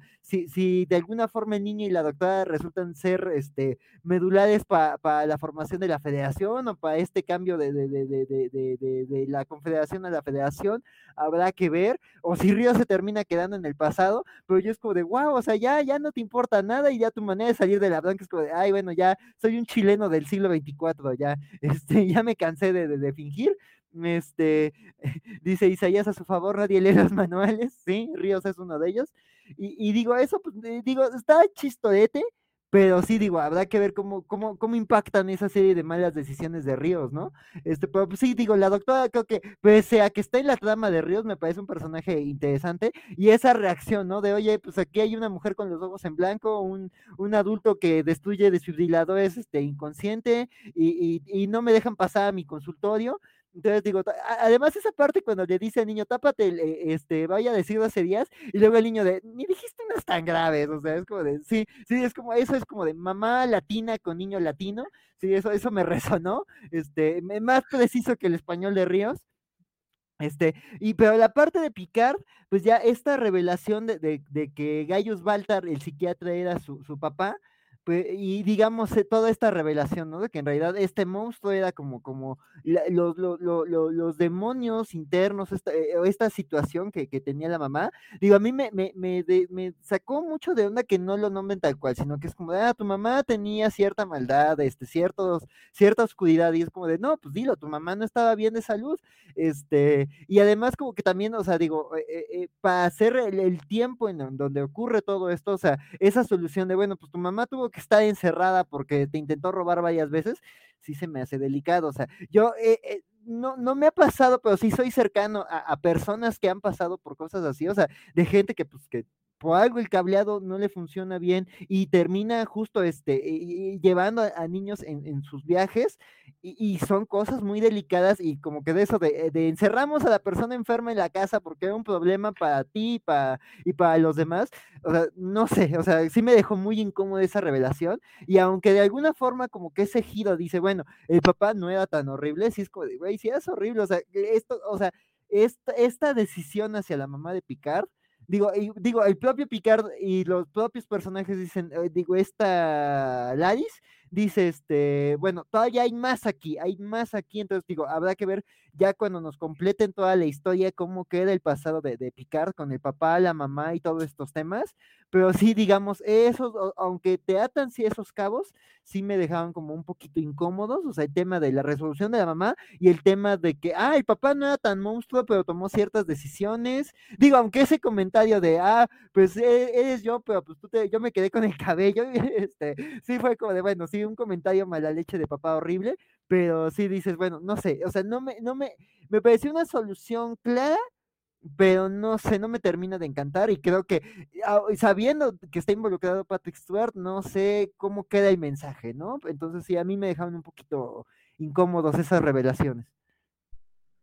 Sí, yo voy a hacer un poquito el frijolito en el arroz de este programa, porque a mí, a diferencia del consenso, a mí la parte de, la, de, toda la parte de la terapia me hizo un pinche ruido todo el tiempo, porque me pasa lo mismo que me pasó con, con, con lo de René Picard, que es como tratar de, de trivializar enfermedades mentales, sobre todo hablando de una franquicia que usualmente trata de, de, hablar ah, de manera profunda y, delicada de temas eh, de actualidad que son importantes y que aquí trivializaron el grueso de, de, muchas enfermedades mentales, ¿no? La parte de que de pronto de la nada se juntaran la parte del cuento con, con, con Picard, no tuvo sentido, no hubo una catarsis, no hubo, no hubo un algo que, que, justificara que se juntaran, excepto que porque ya se les acababa el tiempo y después dijeron, ay, ¿qué hacemos? ¿Cómo lo resolvemos? Ah, pues ya de pronto ya están en el mismo lugar, ¿no? Ya no pasa nada. Y eso me pareció horrendo. La parte del papá sabíamos eh, de historias previas que la relación de Jean-Luc no era la mejor con su papá, pero ya así de plano de llamarlo monstruo y cosas por el estilo, ¿qué coños? ¿Qué pasó con el hermano de, de Jean-Luc? Es, lamentable eh, de pronto que borraran a esa parte importante de la familia, además. Y como bien menciona Axel, la parte de que de pronto su papá se justifica diciendo que tu papá tenía unos episodios de oscuridad muy profundos y por eso le encerraba yo en el calabozo de la finca. es como de, güey, ¿de veras? ¿En el siglo 24 te caen? Cuando desde el siglo 23 en serie original sabemos que hay eh, parte de, los avances que se tuvieron fueron en el desarrollo de la psiquiatría, en, tratar de los, los, los episodios de esquizofrenia de, manía, de paranoia, y que las pocas personas que no se pueden tratar a través de medicamentos son tratados humanamente. Este cabrón encerraba a su esposa. No mames, o sea, ese fue como de no, o sea, no, no hay manera que me justifiques esto, deja todo en canon, sino simplemente por pura humanidad. Me, me, pareció lamentable, triste y, y, despreciable toda esa parte. Y lo de Ríos es ya es, ya es un absurdo, ya no tiene, o sea, no tiene sentido salvación. Este, la neta es que, mira, lo único que me gustó fue el niño cuando llega la sirena diciendo, voy a tocar todo en la nave, porque yo haría exactamente lo mismo. este, Rodrigo, ¿tú qué opinas? Tocaste un punto interesante y estoy de acuerdo a nivel general que las decisiones del papá no fueron las correctas pero este, tampoco lo veo como algo que no pudiera suceder. O sea, me refiero a que, muy, sí, muy probablemente en el siglo XXIV, seguramente ya tienes terapias, medicamentos, etcétera, que pueden ayudar a resolver un, un, problema de este tipo. Pero recordemos que vivimos en el siglo XX, tenemos terapias y medicamentos, y la gente, por ejemplo, sigue dejando a los hijos que tienen epilepsia encerrados en sus cuartos porque no les vaya a pasar algo, ¿no? Por ejemplo, no es algo que sea fuera de lo, de lo común o todavía algo más, más cruel, tenemos gente que tiene niños con síndrome de Down o personas familiares con síndrome de Down que tampoco los dejan salir a la calle porque aparentemente los están protegiendo cuando realmente no están haciendo nada por echarles la mano. y actualmente ya... Sí, perdón, Rodrigo, no, no, no quiero entrar como en el debate profundo de esto, pero todos estos casos que me planteas, la mayor parte es de gente que no tiene, eh, que, que, son reflejos de un, de un problema estructural. O sea, no es que la gente sea cruel y diga, voy a encerrar a mi hijo, es que no sé cómo tratar con eso, no tengo los recursos para acceder a que mi, a que mi hijo pueda tener otro tipo de vida, otro tipo de tratamiento, otro tipo de educación, otro tipo de, formación. E incluso yo no puedo, no, no tengo la capacidad eh, eh, socioeconómica o sociocultural para entender qué es lo que está pasando, entonces estoy haciendo esto. El problema que nos plantean en Star Trek es que a partir del siglo XXIII en adelante, del siglo XXII en adelante, todos esos problemas estructurales se resolvieron. O sea, no hay pretexto por eso decía, por eso decía que dentro, dentro del contexto de Star Trek siglo 24, entiendo cuál es el punto. a nivel humano, emocional, puedo entender también el otro punto. Por eso a mí no me hizo tanta, tanto ruido. Sobre todo en mi infinita ignorancia en temas psicológicos, yo me imagino que lo que tenía la mamá era un, problema severo de esquizofrenia. Y entonces lo que ella, intentaba hacer era que se creaba su, la realidad que ella veía en su cabeza e intentaba huir del papá o intentaba huir del castillo o intentaba huir de cualquiera de las situaciones en las cuales estaba poniendo a ella misma. No estoy seguro de si la encerraba en los, en los este, calabozos subterráneos del castillo, la encerraba en la recámara, que a fin de cuentas es exactamente lo mismo, ¿no? Pero bueno, este, eh, a eso es un poco a lo que me refería. Em, el tema de Ríos es insalvable. O sea, el tema de Ríos llevando a la novia y al hijo de la novia a la nave espacial y este soy un chileno y soy un buen tipo y además soy este astronauta y vivo y trabajo en el espacio es así como de o sea, y luego qué va a pasar? O sea, ¿qué vas a hacer con esto? ¿No? Porque pues, es lo, ese es el tipo de cosas que, que, me están causando mucho conflicto y que no, no, no veo para dónde y no creo que las vayan a poder resolver de manera satisfactoria. Entonces, de, de, Ríos, eh, ahí no hay ni cómo ayudarle al, al pobre señor. María, por favor. Eh, bueno, eh, con el tema de picar, la primera parte, ¿cómo decirte? Yo por un lado, capaz que entiendo, y no entiendo y no lo avalo, pero ustedes recuerdan de que supuestamente en TNG el gran distanciamiento de su papá era porque las peleas que él tenía con la, con la madre, o sea, el, Maurice con su madre era porque él era una persona de estas de que no aceptan la tecnología, la, la modernidad, y por eso tiene viñedo y hacen toda la antigua. Pero de ahí a no llevar a tu esposa a, a un psiquiatra para que la atiendan con, los medios que tiene el siglo XXIV, ya, ya no es de que, ah, voy a hacer la comida, no quiero replicadores en mi casa, ya es otro nivel pero también está el tema de que ella no se quería no quería que la ayuden. También porque, por más, porque una, una persona que está enferma necesita eh, también querer eh, sanar. Eh, y, igual es raro, es raro porque no, no me imagino que si vos ves a tu esposa que es peligrosa para tus hijos, la sigas teniendo en la casa o no pongas a, un, a doctores o enfermeras, a alguien que la cuide constantemente eh, porque no le vas a decir, bueno, tomate esta pastilla y que vas a estar bien. Una persona enferma no toma pastillas, más de ese estilo de pastilla porque eh, lo adormecen y, no les gustan a las personas tomar ese tipo de pastillas. Por eso siempre, siempre tienen que estar en constante vigilancia. Después la revelación, ¿no? De que, ah, el monstruo es el padre. me gustó en el sentido de que él consideraba monstruo a su padre pero no era el monstruo que él creía que era, porque no era la, de la, no era, no era eh, la madre eh, lo que él creía que era. ¿Me, entiende? No me estoy eh, alejando mucho. Porque idealizaba a su madre, idealizaba a su madre y al padre lo veía como un monstruo porque encerraba a la madre, pero él no fue capaz, hasta capaz de adulto de poder racionalizar eso. Y por eso quedó con esa idea en su subconsciente de que su padre era un monstruo y hacía las cosas para dañarla. Eh, y esto no, va a dar, da pie, como yo decía, a, lo de Q, porque él ve a Q como el enemigo, pero capaz él no entiende los motivos de Q. Y, por, eso me, gustó el nombre del capítulo y esta trama, ¿no? Porque creo que va a, poder revelar un poco más lo de Q, porque ya estoy mareada con tantas tramas y ya no sé cuál es la principal. Eh, vamos con el tema de Ríos ya no tiene salvación Ríos. Eh, ya podemos decir que está enamorado y hace pura boludeces de hombre enamorado, pero ya esto dice, primero, pedir que le, que le, manden el aparato médico y que se lo da a la doctora. La doctora, ¿cómo va a saber cómo manejarlo? Es un artefacto de siglos avanzados que no, que él está más preparado capaz para usarlo que ella. ¿Me entienden? A lo que hoy es una locura dejar un, un, un instrumento así en una persona que no sabe cómo utilizarlo. Es como que nos den a nosotros un aparato de eso. ¿Qué, íbamos a saber si capaz lo terminamos matando al paciente? Eh, y después cuando se lo llevó a la nave y le revoló la verdad, yo digo, no, ya te fuiste al carajo, Ríos, de verdad, ¿era necesario? ¿Para qué lo hiciste?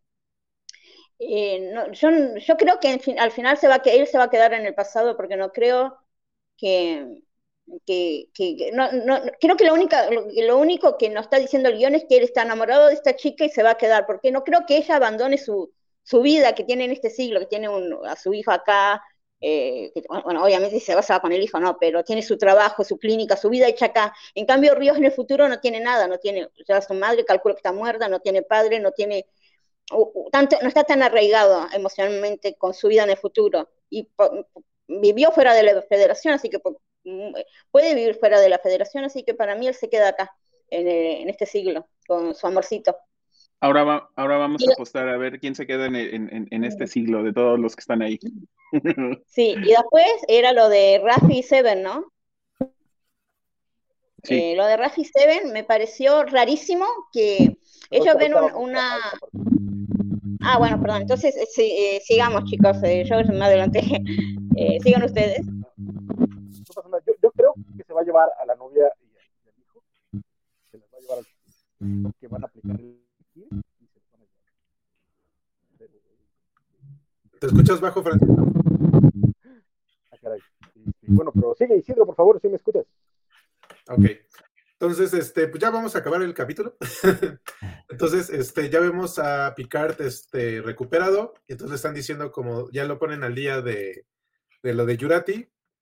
Y entonces, este, Talin dice, ah, pues no me encontré ni a Q ni a Adam Song. Y René, pues está bien, para por si no nos acordamos si René todavía seguía en esta historia. Y entonces, este, Talin este, le enseña que es realmente, bueno, lo que entendí yo es que realmente es una romulana. Esa parte ya, no le entendí si lo entendí bien. Y entonces, este, le dice que, este, bueno, que tiene una tecnología y que, este, bueno, que, hay que solucionar las cosas. Le dice Talin a Picard de que todavía tiene algo más ahí, pero Picard de, no, hay que, no tenemos tiempo, necesitamos resolver esto. Y le dice Talin, oye, pues es que si Q está queriendo que tú veas esto o te estés perdiendo en esto es por una razón. Entonces Picard es como de, ah, tiene sentido lo que me dices. Entonces le dice, no, pues este, tiene razón. Hay que tratar de darle la vuelta y tratar de entenderlo él. Si él está buscando entenderme a mí, porque dices que de todas las veces, esta es la que es como más personal. Hay algo que me está haciendo a mí, pero que es para que él pueda hacer algo. Y entonces, para hacer eso, se regresa con esta Guinan, que no se ha ido. Y entonces nos explica que este, puedes como llamar a un Q, porque hubo, este, bueno, se hizo como un pacto con una botella y que puedes como atrapar los momentos este, en, las botellas, lo cual eh, sí es cierto, no solo en, Star Trek. Entonces abre la botella, se la toma y se hace así como, se mueven cosas acá en el bar y entonces es como, no, pues parece que no, no escuchó nuestro llamado. Y dice este, esta guinea que cuando no, cuando tú llamas a un Q y no responde, se supone que algo como muy malo sucedió. Y entonces llega una persona al bar y les dice como de, oigan, me dan un trago y Guinan como de, ya no hay servicio.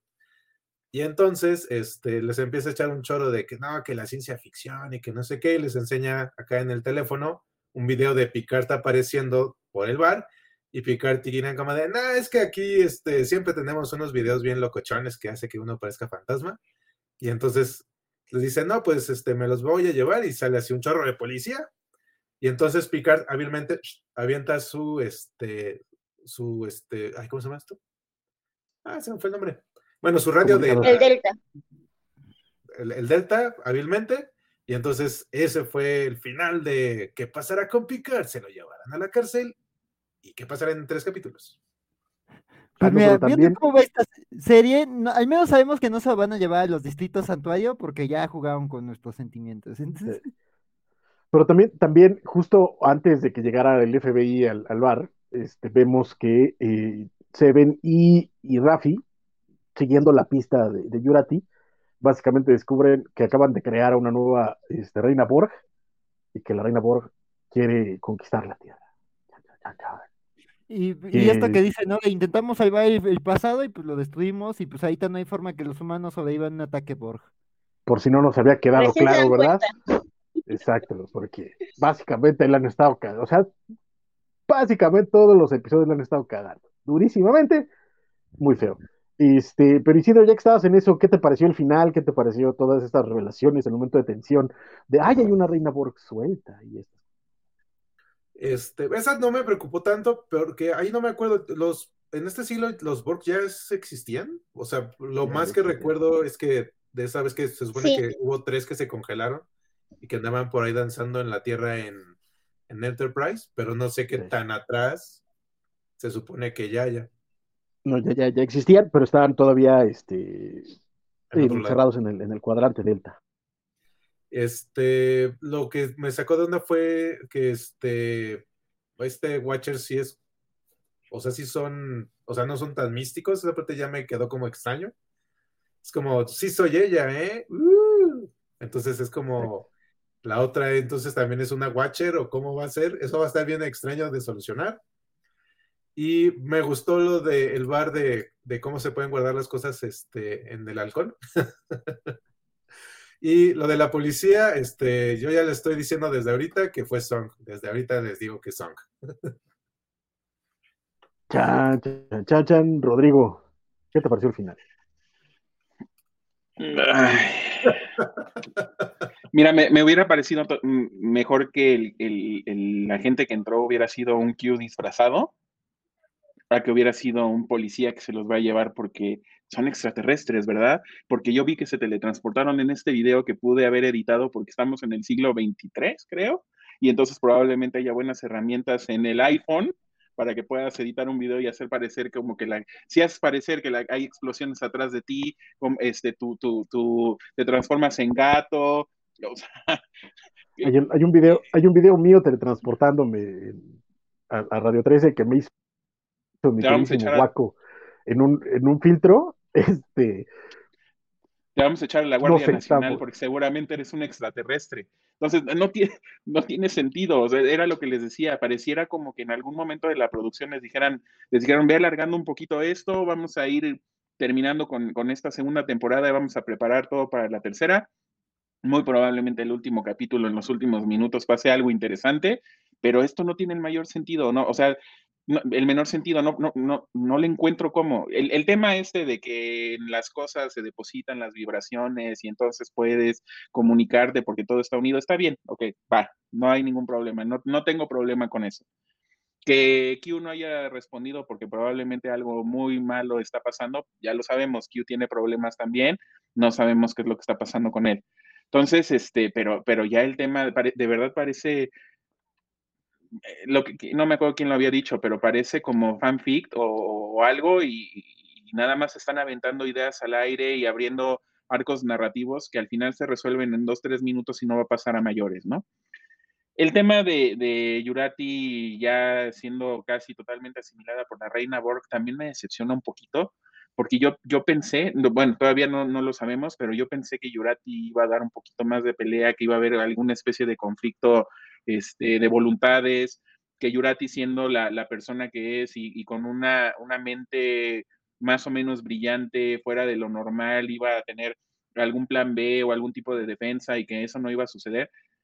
Probablemente todavía lo, todavía pase, pero me parecería mucho más interesante ver algo así a que ahora vamos a perseguir a la loca de la reina Borg que ya está por conquistar el planeta Tierra antes de tiempo, ¿no? Entonces, pues no, no, no, o sea, no le encuentro, no le encuentro salvación a, esta, a este capítulo, a este final, y tengo miedo para el siguiente.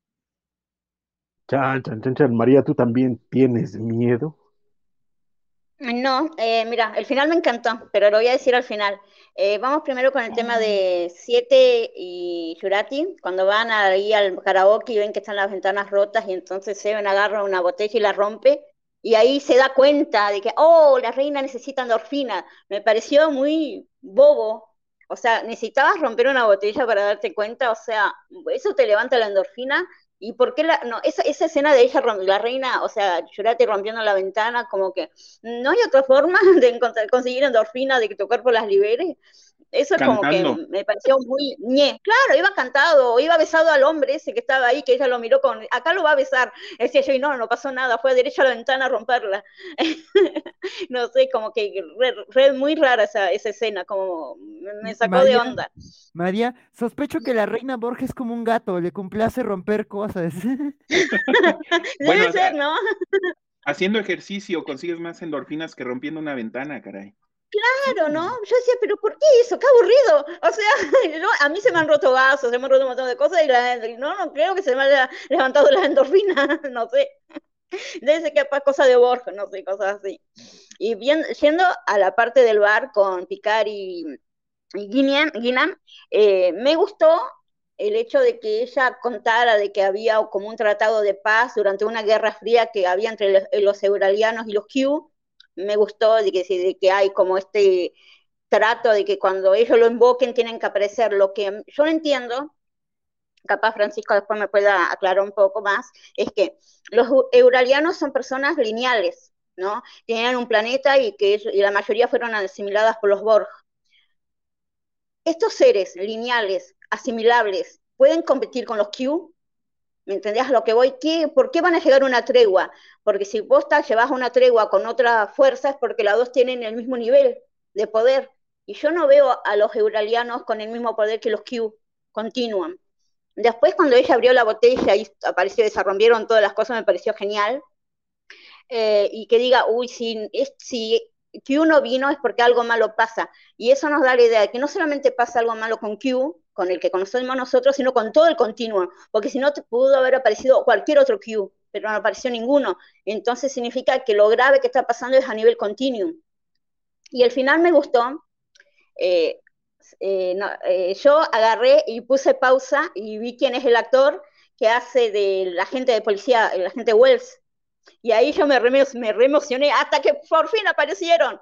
Son agentes temporales. Este agente, el señor, el agente Wells, es un agente temporal para mí, porque ¿qué pasa? En Voyager han viajado pasado un montón de veces y em, oh. en, esas, en esas ocasiones está, está la federación tiene agentes temporales, tiene una nave que se llama la USS Relatively, que se encarga de resolver problemas cuando hay una ruptura en la línea temporal y ellos tienen que ir a solucionar esos problemas.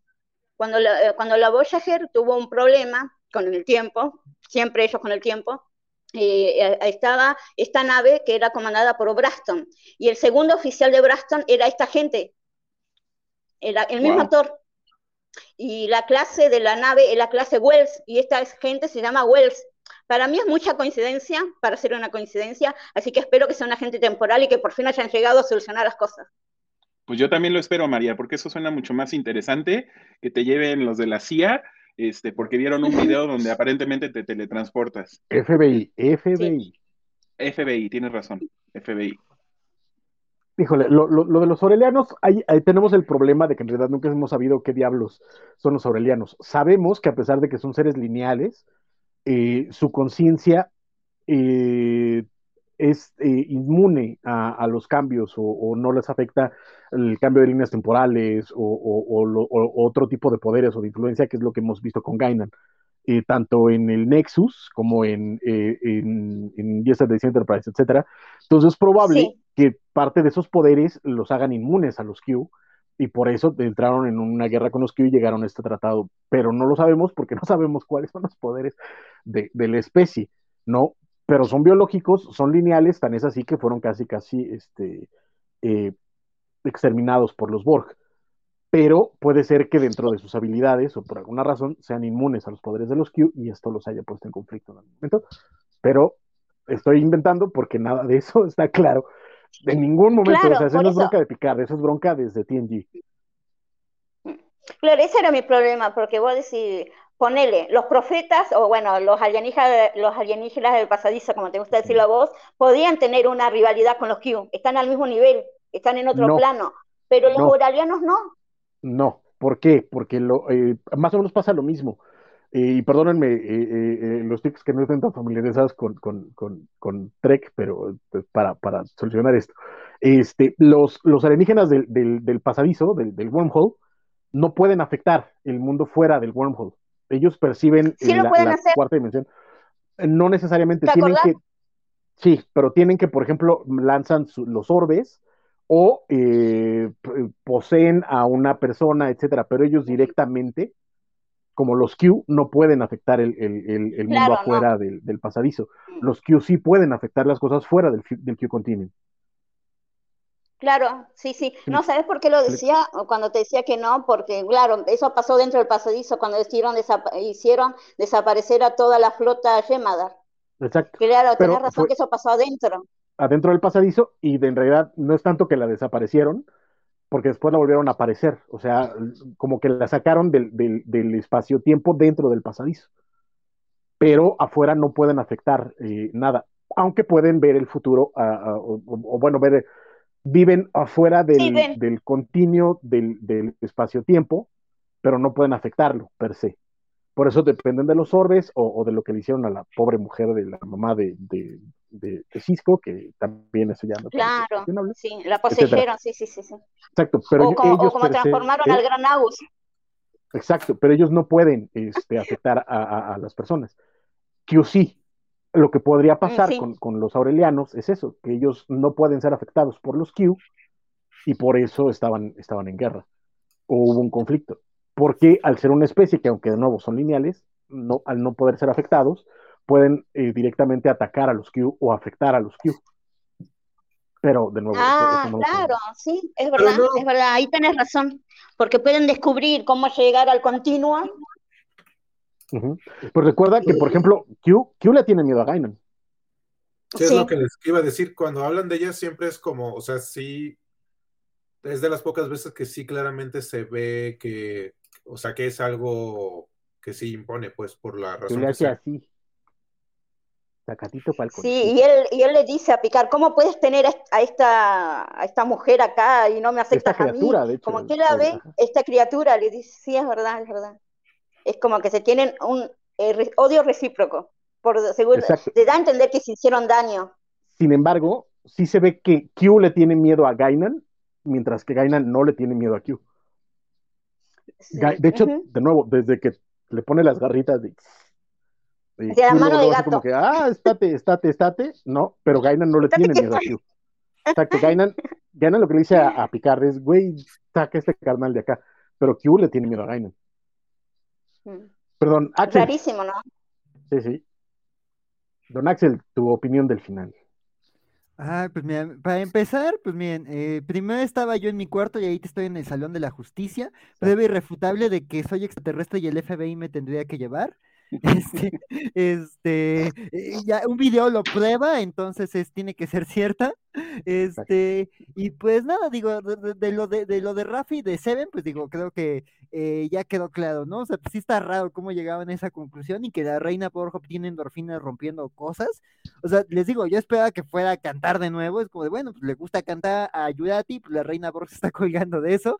Este, pero pues hay mejores formas, o sea, en la ciudad de Los Ángeles debe haber como 20 cosas más interesantes que te liberen endorfinas que romper cosas. Digo, no niego que romper cosas ha de ser emocionante, digo, no se juzga a nadie, pero pues no sé, un casino, hacer el recorrido de los estudios Universal, no sé, cualquier otra cosa, ¿no? Creo que está este, Disneylandia ahí. Sí, la reina Borja ahí recorriendo la atracción de Parque Jurásico, que se ve padrísima y que le están renovando. Este, no sé, no sé, pero bueno, el chiste es que ya llegan a la conclusión de que pues ya tienen a una reina Borja ahí naciendo. Yo, a diferencia de Rodrigo, si fue Rodrigo, o de Isidro, no me acuerdo, yo sí creo que todavía esto no es el fin de la doctora Yurati yo sí creo que, o sea, ahorita se lo están poniendo como que ya le asimiló la reina Borg, pero justo hasta, hasta Seven dice, todavía no está el proceso concluido, pero pues ya lo ven como algo irreversible. Yo todavía creo que vamos a ver, digo, quedan tres episodios, vamos a ver a Yurati ahí planeando algo, ¿no? O sea, la propia reina Borg reconoció que Yurati este, es una digna adversaria, entonces yo creo que no es lo último que vamos a ver de la doctora. Pero pues digo, creo que ya está muy claro el, endgame de esa trama, de que es de que Yurati está en riesgo de convertirse en una reina Borg, y pues de que si surge una reina Borg en este punto en la Tierra, es imposible que la pare, ¿no? O sea, la asimilación no, no, no va, no puede ser este, detenida, este, mientras tanto en el Salón de la Justicia, sí, este, y de lo de Picard, este, con, con, con, Gainan, digo, ese diálogo que dice Gainan de, de, de, que para su especie, digamos, la comida y, y, la bebida son tan importantes que atesoran momentos, a mí me resonó, o sea, yo sí fue como de, ah, como los mexicanos, entonces sí, este, dije, no, pues sí, para también, o sea, me resuena, para nosotros, pues sí, la comida es como, encapsula momentos y la bebida, entonces sí es como de, de ah, pues sí. El este, tepache en bolsa, Axel, el tepache en bolsa. El tepache en bolsa de Moon Knight, sí. O sea, tenemos un pan que es sinónimo de, Día de Muertos. Es como de que ya cuando ves el pan de muertos ya se nos acabó el año. O la rosca de Reyes es de ya empezó un año nuevo. Entonces es como de, pues sí, un alimento puede traerte, traerte momentos, ¿no? Eso, eso se me hizo una idea muy interesante. Y como también decían, pues creo que la parte en donde destapan la botella y te hacen creer que va a aparecer Q, este, pues sí, se me hizo como llamativa o dije, dije alguien del Q Continuum, ¿no? Cuando aparece este, este agente, este borrachín inicialmente, pues es como de, ah, ¿será alguien del Q Continuum? ¿Será, quién será, no? Incluso yo esperaba que apareciera el Doctor Zung, este, que ahí es como que el emisario de, de, de, de Q, pero pues no, resulta que no, que era un agente del FBI. Digo, ya ahorita justo también este, preparando el programa leía esto que decía María de que el actor que interpreta a este agente del FBI también apareció en Voyager como un agente temporal. Y, digo, yo es, no es una parte que conozca del orden de, Star Trek, justo eh, la, hasta la única parte que, había escuchado de los agentes temporales sea en Discovery, cuando te hablan de que ya están prohibidos los agentes eh, temporales en, la época ya lejana en donde viajan en Discovery entonces, este, pues dije, ah, bueno, pues eh, ya, ya viendo eso, dije, ah, pues a lo mejor es un agente temporal. Que ahorita, eh, tomando en cuenta que todo el equipo de Picard está haciendo y destruyendo el continuo espacio-tiempo, pues sí dices, tiene sentido que hay un agente temporal diciendo, a ver, a ver, a ver, ¿qué está pasando aquí? ¿Qué están haciendo? O sea, sí, este, sí, o sea, ya hasta la TVA de Loki debería aparecer ahí, ¿no? Este, este, pero, pero sí, este, digo, eso me hace sentido. Pero de nuevo, o sea, el FBI, ¡Ah! o, sea, los agentes temporales, son tramas que no dejan de abrirse, ¿no? O sea, esto de que quizás el agente del FBI está enviado por el doctor Sung, que, que ya se nos había dicho que a pesar de que estaba caído en desgracia, tenía cierta influencia, me hace un poquito más de sentido. Cualquier otra cosa es como de abrir más tramas cuando ya vamos en la recta final de la serie. Pero pues digo, habrá, que ver, digo, la verdad es que, que, que si fueran agentes temporales me parece coherente, pero sigue siendo este un relajo y digo, pues está cotorro, pero eso de a picar se lo llevaban por ser un extraterrestre, pero pues a ver, a ver si no nos va, así como con ríos de, ay, se lo llevan al, al, distrito Santo de ay, se lo llevan al área 51 y no pasa nada, entonces vamos a ver, igual y Rafi y, y Siete lo resuelven presionando todo botón, y pues habrá que ver qué sucede con todo esto. Y pues yo me quedo como con el enigma de, de al final, o sea, esto que le dicen de, de por algo Q quería que revivías estos momentos de tu pasado y que veas estas otras perspectivas de tu historia. Ya quiero ver cuál es el payoff de esto y qué es eso que, que, que, que, que el propio Picard y la propia Observer dicen, aquí hay algo más ya quiero ver que ese sea algo más del pasado de Picard. Pero pues por lo pronto este final me dejó como de, ah, bueno, pues a ver qué sucede y a ver si esto sí lo llevan a, a, un final lógico y no termina siendo los distritos santuarios de nuevo. Si fuera la policía temporal. Si fuera la policía temporal. al primero que tendrían que llevarse es a Ríos y después a Rafi y a Seven. Esos son los tres primeros. marchen preso, marchen preso. Es más, ya sin juicio, eh, ya al, frescobote. claro, porque eh, está totalmente prohibido viajar en el tiempo. Eh, no en este siglo, pero en el siglo que está la Discovery sí, y los agentes temporales son del siglo XXIX. Desde el siglo XXIX vienen controlando que nadie rompa la línea temporal.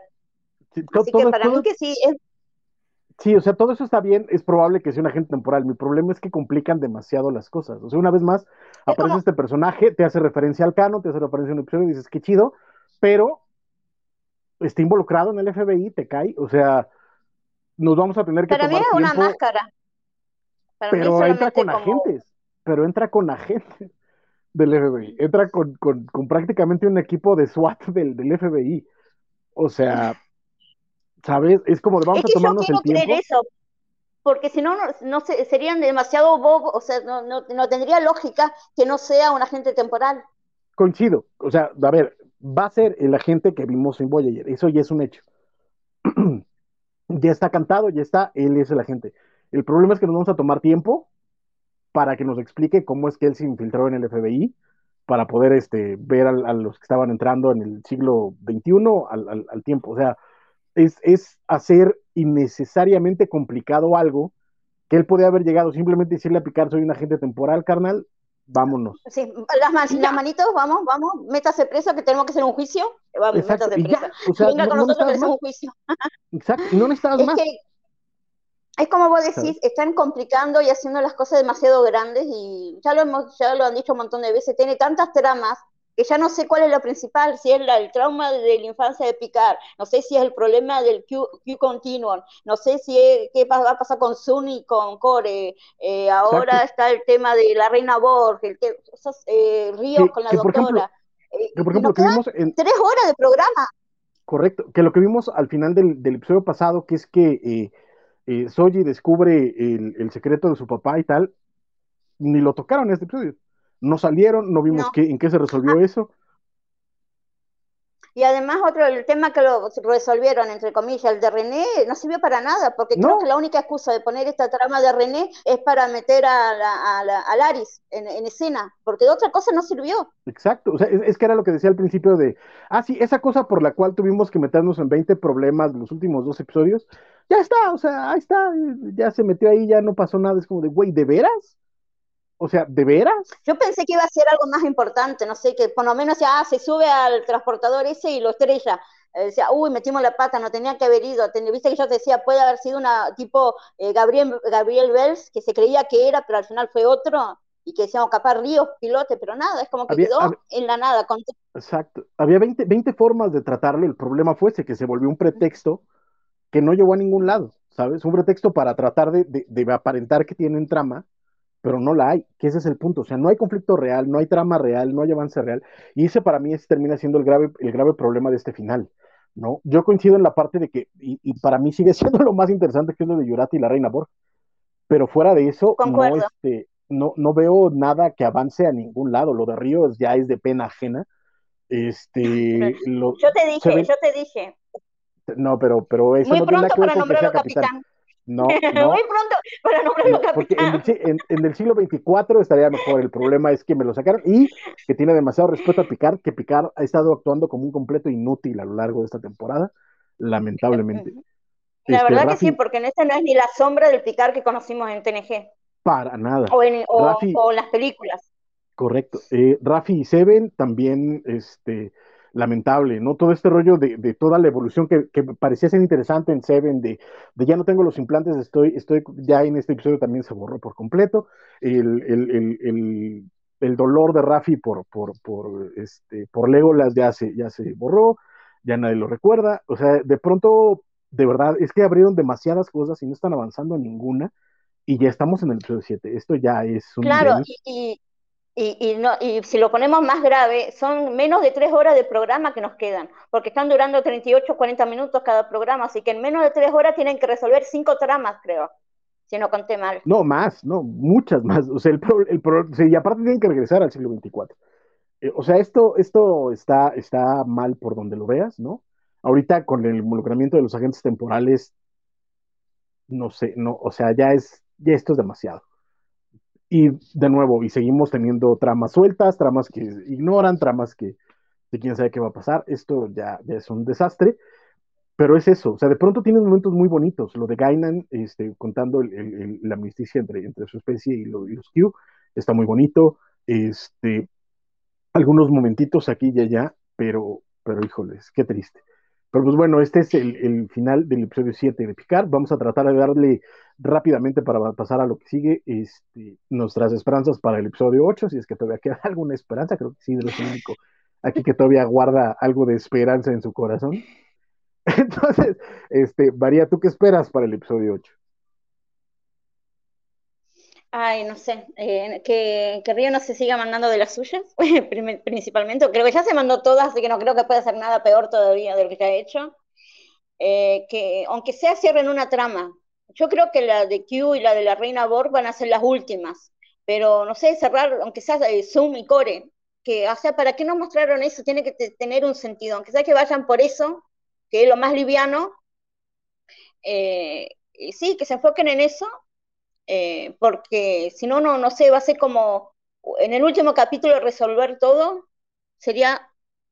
Hoy no. Sí, sería, básicamente. Este, por favor, Isidro, llénanos de tu optimismo.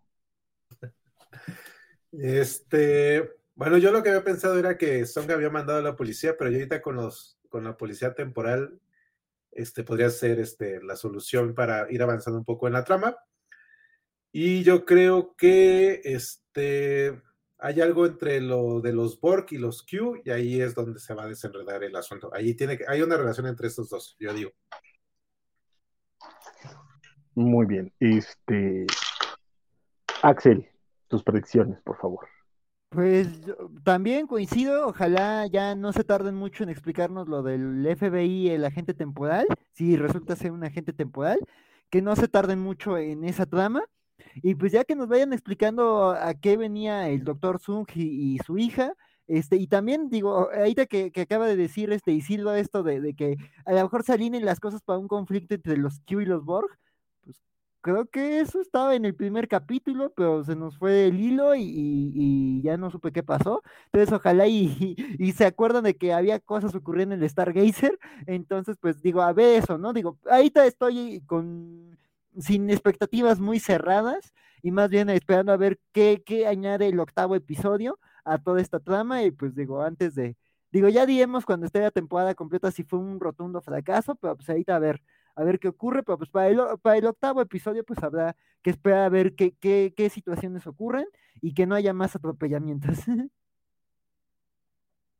Perfectísimo, Rodrigo, tus expectativas. Pues yo esperaría que la policía temporal tome sus esposas temporales, metan en su patrulla temporal a Ríos y a Seven y a Rafi y las metan en la cárcel temporal y que Q le diga a Picard que todo fue una broma, todo era un sueño y que no había pasado nada.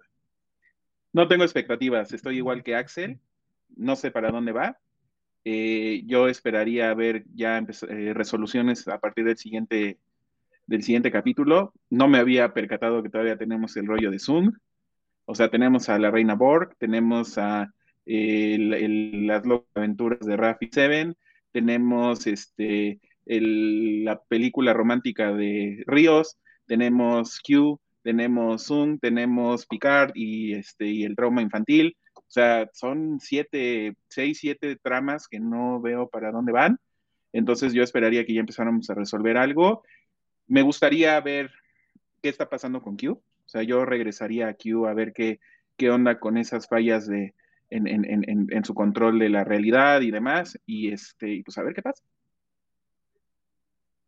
me, robaste un poquito porque mi expectativa para el episodio 8 es que cuando llegaran a, esta prisión, el agente temporal les dijera, ¿qué creen muchachos? ¡Psych! Resulta que los escritores de esta temporada no eran los verdaderos escritores de Picard y los últimos tres episodios van a estar mucho mejores porque vamos a borrar todo lo que acaba de pasar y vamos a contar una nueva serie, pero, pero no creo. Pero ese sería mi, mi mayor deseo. Pues bueno, esperaremos a la próxima semana para ver el episodio 8 de Picard y recuerden que ustedes nos podrán acompañar también aquí este el próximo domingo en este programa conocido como Covacharlas de Star Trek. Y por favor, si nos están viendo en este momento en YouTube, les pido por favor que nos dejen su like, que eh, se suscriban a este canal, le pongan clic a la campanita de notificaciones para que les avise cuando haya otro video de este canal, que son muchísimos toda la semana. Hay programas eh, covachos. Y por supuesto, también si nos escuchan a través de podcast, eh, si nos escuchan a través de Spotify, por favor, eh, denle cinco estrellitas a este canal Covacho. Y también, si nos escuchan en iTunes Podcast, por favor, pónganos cinco estrellitas y de preferencia un comentario por ahí de más de cinco palabras para que el algoritmo nos ayude a llegar a más gente y encontrar más fans de Star Trek o que más gente que no la conoce, la franquicia, se pueda entrar con nosotros a estos viajes increíbles de 55 años ya de esta franquicia y podamos compartirlo cada vez con más gente. También, por supuesto, si pueden ustedes compartir este video ya sea en Facebook o en YouTube. Eh, ya no estamos en Twitch, por ahí Félix estaba quejando amargamente de que si no estamos en Twitch ya, ya no va a tener razones para suscribirse, pero no te preocupes, estimadísimo Félix, porque hay muchos otros programas cobachos todavía en Twitch. Recuerden que los lunes está la Covacha Anime, los martes eh, está Ñoño Noticias en algún momento de la madrugada o de la noche, los miércoles son los de Covacharla, ese sí es Covacharla, de, eh, de ahorita de Moon Knight. Los jueves se eh, van una semana ñoñonautas, otra semana eh, en vivo. La semana pasada se enseñó ñoñonautas de eh, Catwoman When in Rome, un cómic de, Tim Sale y Jeff Loeb. los viernes son los cómics de la semana, en algún momento a las nueve y media, por ahí. Los sábados está cobacheando con los rucasos y también, por supuesto, a veces los Cobocho Beats. Y los domingos estamos nosotros en este programa antes conocido como la Covacharla de Star Trek, que Isidro ya nos está ahí celebrando. ¡Woo, Me parece muy bien. Este, chicos, eh, para esta semana habíamos comentado que, como para hablar acerca de lo que eh, veíamos en, la, en, el, en el show de Picard, que nos estaban presentando al, al Dr. Sung, y una vez más nos, nos trolearon, porque en este episodio no salió el Dr. Sung, ni, nada que ver con su, exactamente, ni con su investigación genética, maldita sea. este, pero nosotros nos aventamos tres episodios de Star Trek Enterprise, donde aparece eh, un antepasado de este Zung, que ya, no, un, descendiente, perdón, del Zung de Picard, que ya estaba haciendo este, experimentos macabros con la genética. Muchachos, vieron los tres episodios, me imagino, entonces les voy a hacer, como siempre, un repaso a cada uno para que me cuenten sus, este, sus impresiones de, estos tres episodios, sin spoilers, y ya después andaremos más a detallito. Voy a dejar a Axel al último porque sé que él tiene opiniones fuertes acerca del episodio. Rodrigo, por favor, su opinión. A ver, a mí me gustó, me gustaron los tres episodios. Eh, sí quiero aclarar que soy poco objetivo con esta, con esta serie porque pues, obviamente el capitán Archer es eh, el mismísimo eh, Scott Bakula, entonces este, pues desde Quantum Leap es uno de mis actores y personajes favoritos, entonces no puedo ser objetivo con, con, esta, con esta serie, pero independientemente de eso me pareció, eh, me parecieron tres capítulos muy interesantes. Tengo una duda temporal por ahí, pero ya después si quieren se las pregunto porque no, no, no entiendo, no estoy como, como que no me checan los tiempos, pero ya, ya, lo, ya lo preguntaré. Eh, yo eh, platicamos rápidamente en la semana sobre qué nos habían parecido los capítulos. Creo que a la mayoría de ustedes, por lo menos a los más especializados en Star Trek, no les gusta tanto esta, esta, eh, esta serie, la de Enterprise. Yo no sé si sea porque es la menos Star Trek, porque no, es como más un, por lo menos en estos tres capítulos que he visto, es como más una serie de acción que una serie de ciencia ficción Star Trek. No sé si sea por ahí el tema. Ya lo iré viendo también, ya me lo dirán y lo iré viendo con, conforme vaya yo eh, viendo las distintas series, pero a mí me gustó. O sea, me, el, personaje del Dr. Sung me parece muy interesante. Eh, toda esta, eh, el planteamiento entre los humanos aumentados contra los humanos normales y nos abandonaron y demás, la verdad es que yo disfruté mucho los tres capítulos. Entonces, este, yo sí le doy una, una nota alta. Perfectísimo. Isidro, por favor, cuéntanos ¿Qué te parecieron estos dos episodios de Enterprise? En este caso, este, como se dan cuenta, yo siempre busco lo positivo, entonces este, Enterprise también tiene un lugar en mi corazón. y los tres capítulos me gustaron, obviamente en su momento cuando los vi, este, pues eh, me gustó cómo estaban llevando la trama precisamente de estos este, humanos este, mejorados. Y también en este caso, lo que después ya veremos, que es otro de los de esta familia Song, cómo, cómo hacen cosas. Entonces, este Song era pues diferente al que habíamos conocido en Next Generation, no solo por su forma de, en el campo en el que se desarrolló, sino también es un song un poco diferente a los otros. Mantiene cosas parecidas que creo que todos los songs estamos viendo que tienen, que es esto de les gusta este, tener linaje, pero este, fue interesante precisamente cómo esta, estos ah, humanos aumentados, este, ¿qué es, cómo es que estaban tratando de pertenecer en este caso a, en ese universo, en qué lugar entraban, ¿no? Era de sí, vamos a ser muy fregones o no. Entonces, toda esa trama, cómo se va desarrollando y al mismo tiempo, este, la, la, este, ay Dios, se me fue la tripulación de la nave, cómo va tratando de, o sea, qué es lo que tienen que hacer, ¿no? O sea, si sí destruirlos, no destruirlos. Este, obviamente en los tres capítulos te ponen sobre la mesa el, qué bueno, qué es tan malo es realmente que se puede llevar a cabo ese tipo de situaciones y hasta dónde uno puede decidir por, por alguien más en, en este tipo de temas. Entonces, este, pues a mí me gustan, me. Perfecto. María, por favor, cuéntanos, ¿qué te parecieron estos tres episodios de Enterprise? Eh, bueno, en general, o sea, los tres, estos tres episodios me gustaron mucho porque el tema de, la, de los eh, aumentados eh, genéticamente me gustan, desde Khan hasta Bajir me encantan. Eh, la, eh, la, historia, ¿no? De cómo el doctor Sun intentó perfeccionar a la raza humana y todo el debate ético de, lo, de si se puede modificar artificialmente una raza y eh, esta historia sí, me, me, gusta muchísimo esta parte del lore de Star Trek. Em, y mi problema con Enterprise es que nunca puede sentir una conexión con los personajes. creo que, bueno, de Rodrigo, em, el tema con Enterprise es que es antes que exista la federación. hasta este, cuando nosotros eh, vemos toda la, toda la temporada, todas las cuatro temporadas de Enterprise, es prefederación. Por eso nosotros, eh, capaz a nosotros nos cuesta más, eh, porque no estamos acostumbrados a este tipo de liderazgo y a este tipo de tripulación y hay capítulos que se nota mucho eh, estas cosas, este, esto, que pero así no actúa un oficial de la flota y después pensás, ah, pero no existe la flota. Claro, es como que te saca cada rato de onda este tema. Pero el capítulo estuvo genial, me gusta mucho eh, Zoom, eh, personalmente me encanta el Doctor Zoom en, este, en estos episodios y este dilema, ¿no? De que los eh, aumentados se creen los superhombres y ahí otra vez todo el mundo malinterpretando a Nietzsche, eh, que siempre me da risa, ¿no? El superhombre piensan que es el fuerte, el, el, más capaz y nada que ver con lo que es la filosofía de Nietzsche con este tema. Eso también me, dio un poco de gracia. Y cuando le dijo Archer, ¿y ustedes creen que son los superhombres? Eh, y yo decía, no, en realidad los superhombres son, lo más cercano al superhombre son los hombres de la Tierra, de lo, que, de lo humano de Star Trek, es lo más cercano al superhombre para mí, de, eh, como estaba pensado, como pensó Nietzsche, ¿no? que no tiene nada que ver con la fuerza eh, o la inteligencia y ese tipo de cosas tan terrenales.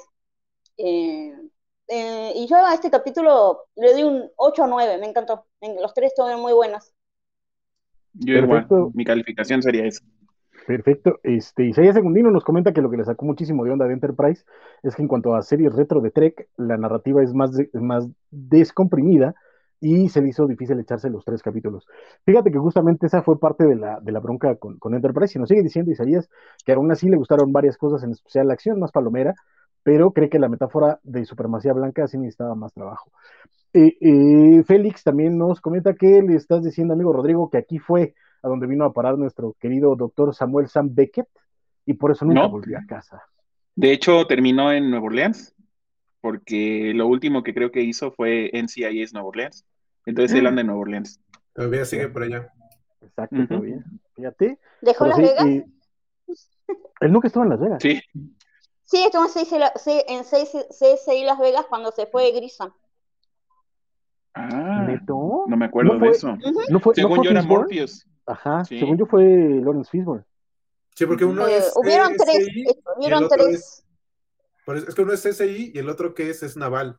NCIS. No, que nació de Creo, creo, que era Grissom, luego fue eh, Lawrence Fishburne y luego fue Ted Danson. ¿Cómo se llamaba el que salió en. Sí, Ted Danson. En, tres ah, sí, y... razón. El que salían de sí. razón. Sí, sí, Tienes razón, me confundí con el otro, me confundí con el, con, con el otro.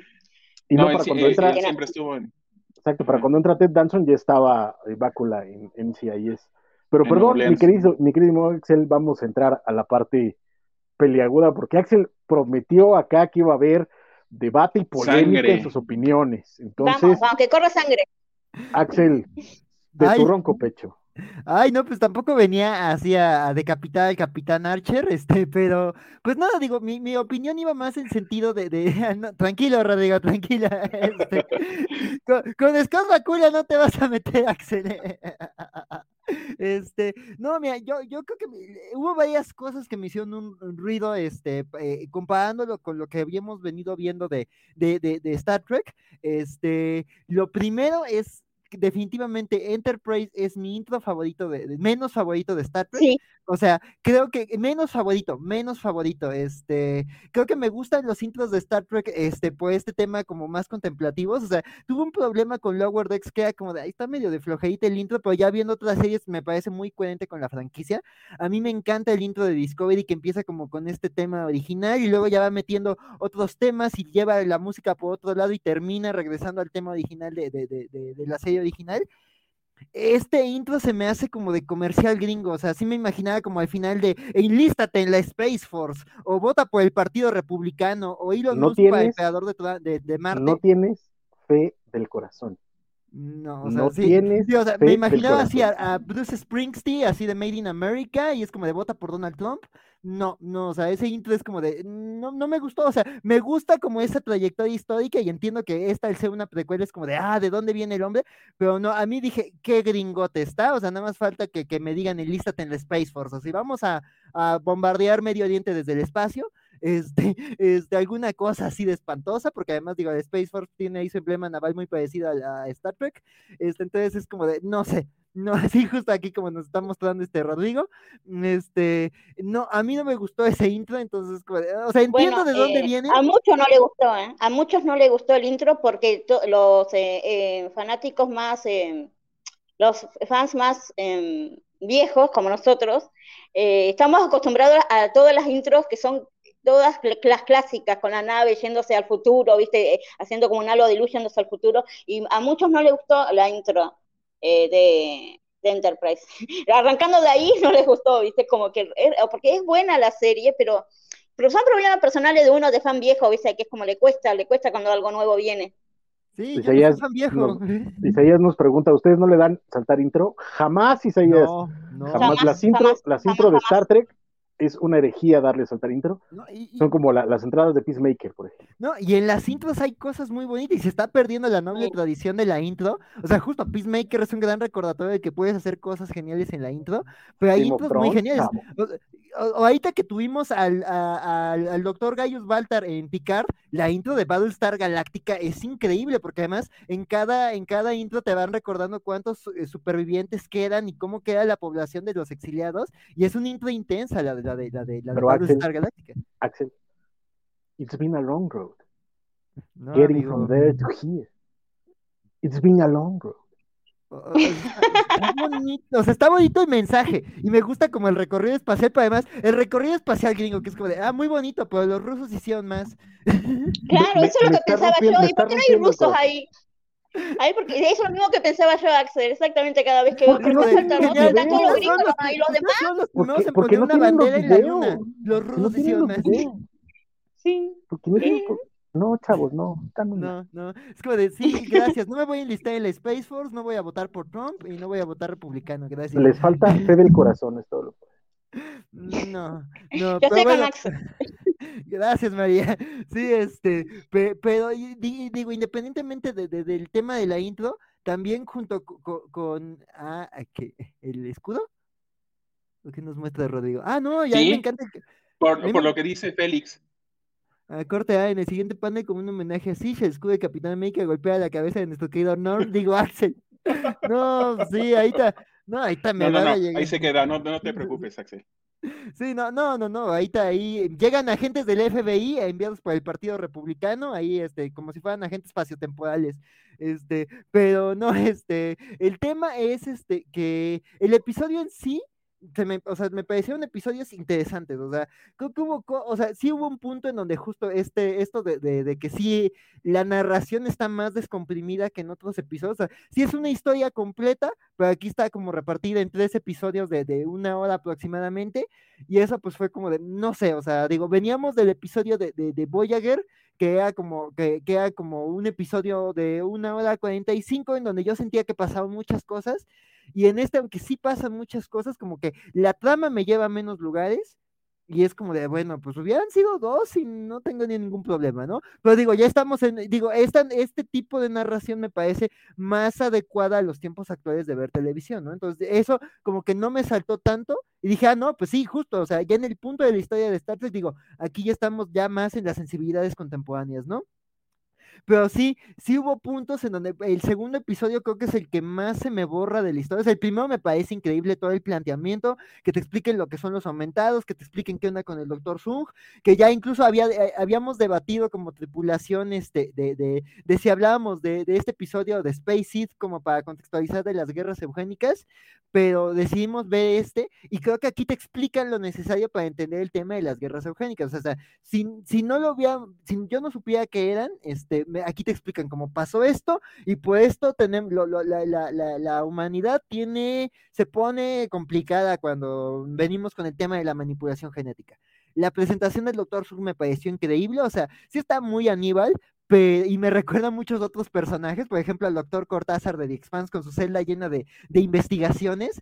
De repente lo vi y dije, no manches, Cortázar viene de Zung, o sea, Cortázar que es un hijo de la chingada que, me encanta, es como de Cortázar venía de Zung y eso me pareció fascinante y Zung desde ahí me, me, me pareció un gran personaje, este, pero, pero sí, este y, pero sí, creo que se me hizo menos, o sea, creo que es la, de, las que hemos visto, creo que es la tripulación que sentí menos carismática, o sea... Eh, es verdad. eh, o sea, no es la dinámica, lo que decíamos, ¿no? Con Voyager, de que había como que eh, todos chipeamos a todos con todos, de que había tan buena dinámica este, entre, entre Janeway, entre Seven, entre el resto de la tripulación, o incluso los episodios de, de, de, Deep Space Nine, que también, o sea, este, esta, esta Dax, este, este, este Cisco, este, este, ay, este, Julian, este, y, el resto de la tripulación que, en ese, ese episodio no hacen mucho, pero me encantaron. O sea, los tenías más reconocibles. Aquí creo que, o sea, es como de que es muy icónico este Archer, porque es el capitán y digamos todo el peso de la historia que hay en él, pero el resto de la tripulación se me hizo como un poquito invisible. Digo, el médico que ahorita no me acuerdo de su nombre, se me hizo un personaje como muy interesante. Y esas conversaciones. ¿Quién? Flox, doctor Flox el doctor Flox, él creo que es como que el que más recuerdo, porque además esa conversación que tiene con, con, Archer del tema de, de, de, la genética de, oye, entiendo por qué ustedes humanos eh, tienen un veto ante la tecnología genética, pero no deberían verlo tan mal, ¿no? Y esos debates están muy interesantes, además justo lo, que les contesta Archer de su historia personal, de por qué él tendría que estar a favor, pero dice, güey, llevó a cosas muy malas y no descarto que es una buena herramienta, pero la humanidad no está lista para este conocimiento y sí tenemos que aprender a ser más responsables. Me pareció muy interesante, pero también eh, eh, hubo otras cosas, o sea, eh, la, trama de los aumentados creo que tiene cosas potenciales, pero también ya estaba telegrafiado, o sea, es como de, no necesito tres episodios cuando desde el primero ya sé que este personaje se va a echar a la mitad de, la gente y que incluso va a intentar algo contra Zoom, ¿no? O sea, yo ya veía al líder, bueno, al, inicialmente no líder de los aumentados que después hizo golpe de estado, dije, no, este es un loco que, que va a hacer ahí y deshacer, y que va a ser la causa de los problemas de los episodios, ¿no? Y, se me cumplió, ¿no? Entonces, e, e, él, no me encantó, este, su, su, compañía me pareció un personaje más interesante y creo que mete como más noticias al tema de los aumentados, pero como que e, eso me afectó un poquito, ¿no? Como que no se me hizo, se me hizo, o sea, sí me, se me hicieron una gran amenaza, pero como que este villano era como de, ay, sí, ya, o sea, sé que va a morir, sé que lo va a arruinar, sé que no va a estar muerto al final, o sea, ya había cosas que ya las sentía muy telegrafiadas, ¿no? Entonces sí, llegó un punto ya para la mitad del segundo capítulo y para la primera mitad del tercero en donde ya no estaba yo poniendo tanta atención, porque ya como que ya era más bien un checklist de cosas que sabía que iba a pasar, pero la verdad es que creo que el episodio llega a conclusiones muy interesantes, creo que tiene ciertos giros, y creo que también me, me gusta cierto detalle que se le da a Zung al final, que dices, ah, así lo conectan con, con, todas las apariciones de Zung en otras series. Y dije, ah, eso está interesante. Y creo que también ahorita con lo de Picard, pues hubo gente que dice, ah, bueno, pues este Zoom de Picard, pues enlaza al Zoom de, de, de, Enterprise con, con, esto, ¿no? Y dices, ah, bueno, está interesante la historia genealógica de, la familia Zoom, ¿no? Este, entonces sí, o sea, de, todo, creo que los episodios clásicos que hemos visto, creo que eh, eh, son mis menos favoritos, pero no por eso considero que hayan sido malos episodios. Creo que sí están emocionantes, plantean debates, lo que hemos dicho, ¿no? Star Trek es muy sabroso por los debates morales que plantea. Entonces creo que eso sigue estando ahí, creo que hay mucha acción, este, y, creo que hay escenarios muy vistosos. También el hecho de que el primer episodio empiece con, con, con este tema de, de, los tratantes de esclavos de Orión, también me gustó mucho. Entonces, este, creo que, creo que igual eso, como que los siguientes episodios ya es como que baja un poquito el color del cosmos, pero ya se centran más en la trama de los aumentados, y eso igual como que también me, me disminuyó un poquito mi interés, pero la verdad es que creo que son episodios que dan muchos giros, y Zunk es un adversario muy interesante. Creo que los giros y el, y el viaje de este personaje creo que es lo que más me encantó de, de, de, los tres episodios. Tengo que decirlo, después de que dijiste, de que hablaste mal de Fate of the Heart, solo escuché bla bla bla bla bla bla. Yo tengo una pregunta para, Dime, dime. Tengo una pregunta para ustedes porque se supone que las guerras eugenésicas pasaron antes de Enterprise. Correcto. Y el que, el, que peleó en, las guerras eugenésicas fue Khan. Correcto. Con, ochenta y tantos superhumanos. Correcto. Pero luego Khan se encuentra con Kirk, que es después de Enterprise. ¿Qué le pasó a Khan en ese transcurso? Ah, pues mira, te respondería tu pregunta pero no lo voy a hacer para que veas Space porque todavía te falta llegar ahí. Ok. No te, quiero, no te quiero dar ese spoiler, pero sí, sí lo explican. O sea, las guerras eugénicas se supone que fue durante la década de los 90 del siglo XX. Enterprise es en el siglo XXII, o sea, en el siguiente siglo. Sí. Y eh, serie original es en el siglo XXIII. Entonces, de hecho, hay una parte en este episodio donde mencionan a Khan. Sí. y mencionan más o menos qué fue lo que pasó ahí.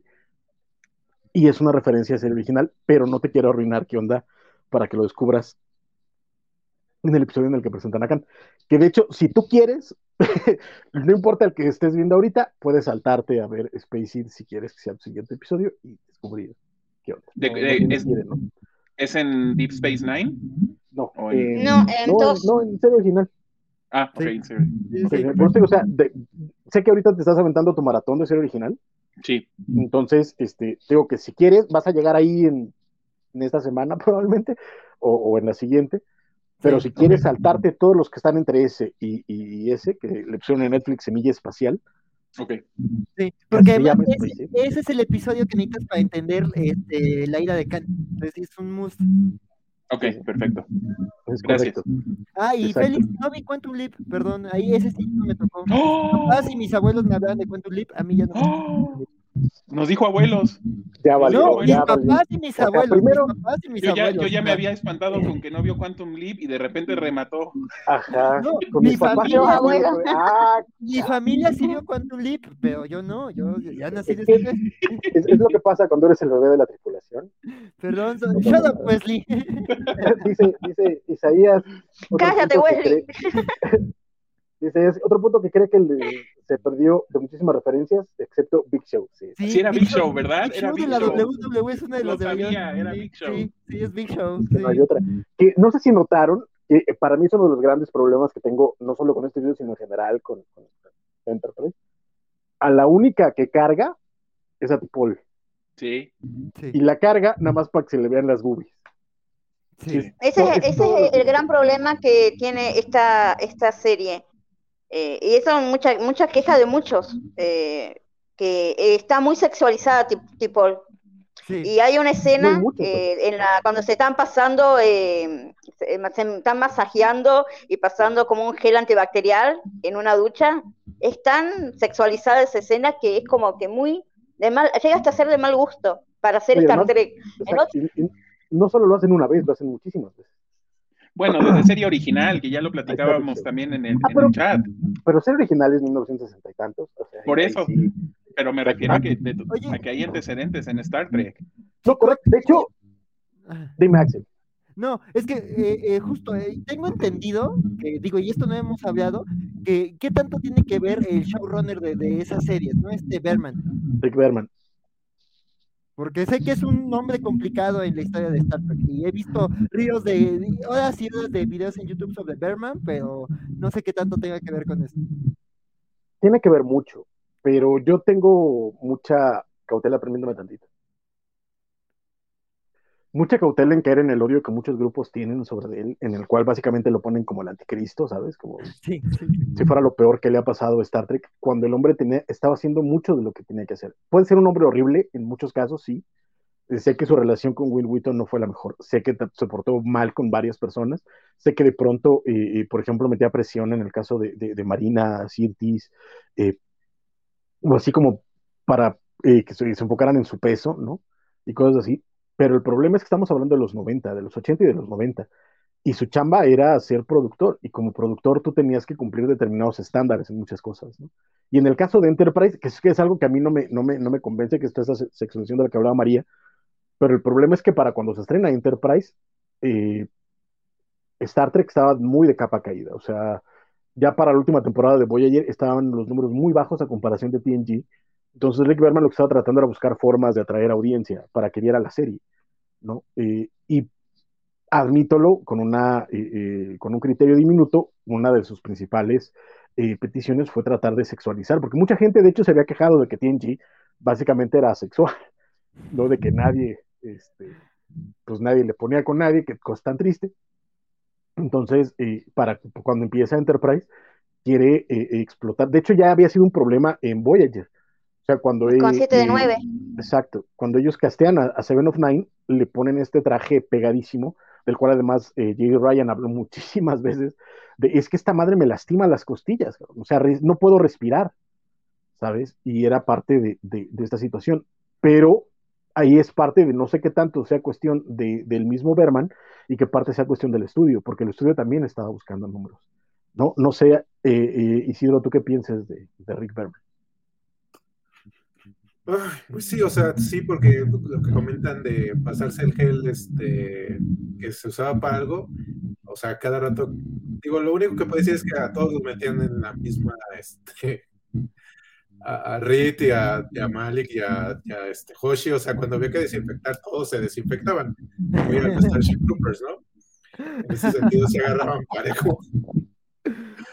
Pero, notaste, pero notaste que los hombres usaban pareja, usaban, usaban playera larga. Usaban como camisetas. Como tank top, una Camisetas, sí. Y, las mujeres no, las mujeres usaban topcito. Top nada más, sí. Digo, esa parte de lo que siempre se ha platicado en todo, ¿no? En el voleibol de playa, de por qué las mujeres tienen un uniforme y los hombres son diferentes y en teoría hacen exactamente lo mismo. Y, para correr igual, entonces, este, sí si había eso, este, es complicado, pues. Y igual en la época en que nació, pues estaba, también siento que era esa parte de la televisión donde, ah, mira, podemos hacer un poco más. Digo que en The Next Generation, digo, al principio sentí que pasaba con la, ay, ¿cómo es? La que percibe las cosas, esta, control. Diana, Troy. Diana Troy, el uniforme sí era como de, y luego, eh, yo me di un uniforme normal. Este, sí, o sea, el principio, la primera vez que lo vi, ahorita que las retomé, sí dije, oye, ¿qué pasó aquí? O sea, siento que siempre ha estado, nada más que aquí se hizo un poco más evidente, porque también la gente le, le estaba menos dispuesta a aceptar ciertas cosas, creo. Correcto. Pero creo que sí ha sido un tema como constante en todos, exceptando ahorita, creo que en Picard y este, nos hemos hablado un poco de, de eso específicamente, y este, y en este, ay Dios. Discovery. Y en Discovery. Creo que se le ha quitado un poco esa parte de, de hacerlo extrañamente erótico. Concuerdo. María, ¿cuál es tu postura en cuanto a Rick Berman? Eh, no tengo, no quiero mucho hablar de él porque es verdad todo lo que dicen de que es una persona media complicada en el, en el trato de los eh, con los actores y la forma en que quiere tratar la serie, pero también, como vos decís, es un empleado del canal y hay que ver de dónde vienen las órdenes, ¿no? Porque lo que es verdad que lo que quieren hacer es llamar al público masculino poniendo chicas lindas, porque es como que la historia no, no, no es suficiente eh, eh, cuando se hacía Enterprise, ¿no? Que con la historia no era suficiente. Tenías que poner hombres atractivos, cosa de que eh, en las otras series los hombres y las mujeres eh, dentro de todo no eran eh, eróticos o atractivos, o sea, sí eran lindos, o sea, no digo que, eran feos, pero no se daba tanto énfasis en la belleza, en los músculos. Hay uno, bueno, no me acuerdo los nombres de los actores, de los personajes de Enterprise, pero hay, hay uno que es negro, bueno, Trip es como, claro, él, viste, re musculoso, todo así, Trip también que es como medio el sex symbol de la nave, es como que le da mucha importancia a, la estética de los personajes. Cosa de que, en Enterprise. Creo que el de color se llama Mayweather, ¿no? Sí, creo que sí, creo que sí. Eh, cosa que en las anteriores no le daban tanta importancia a la estética.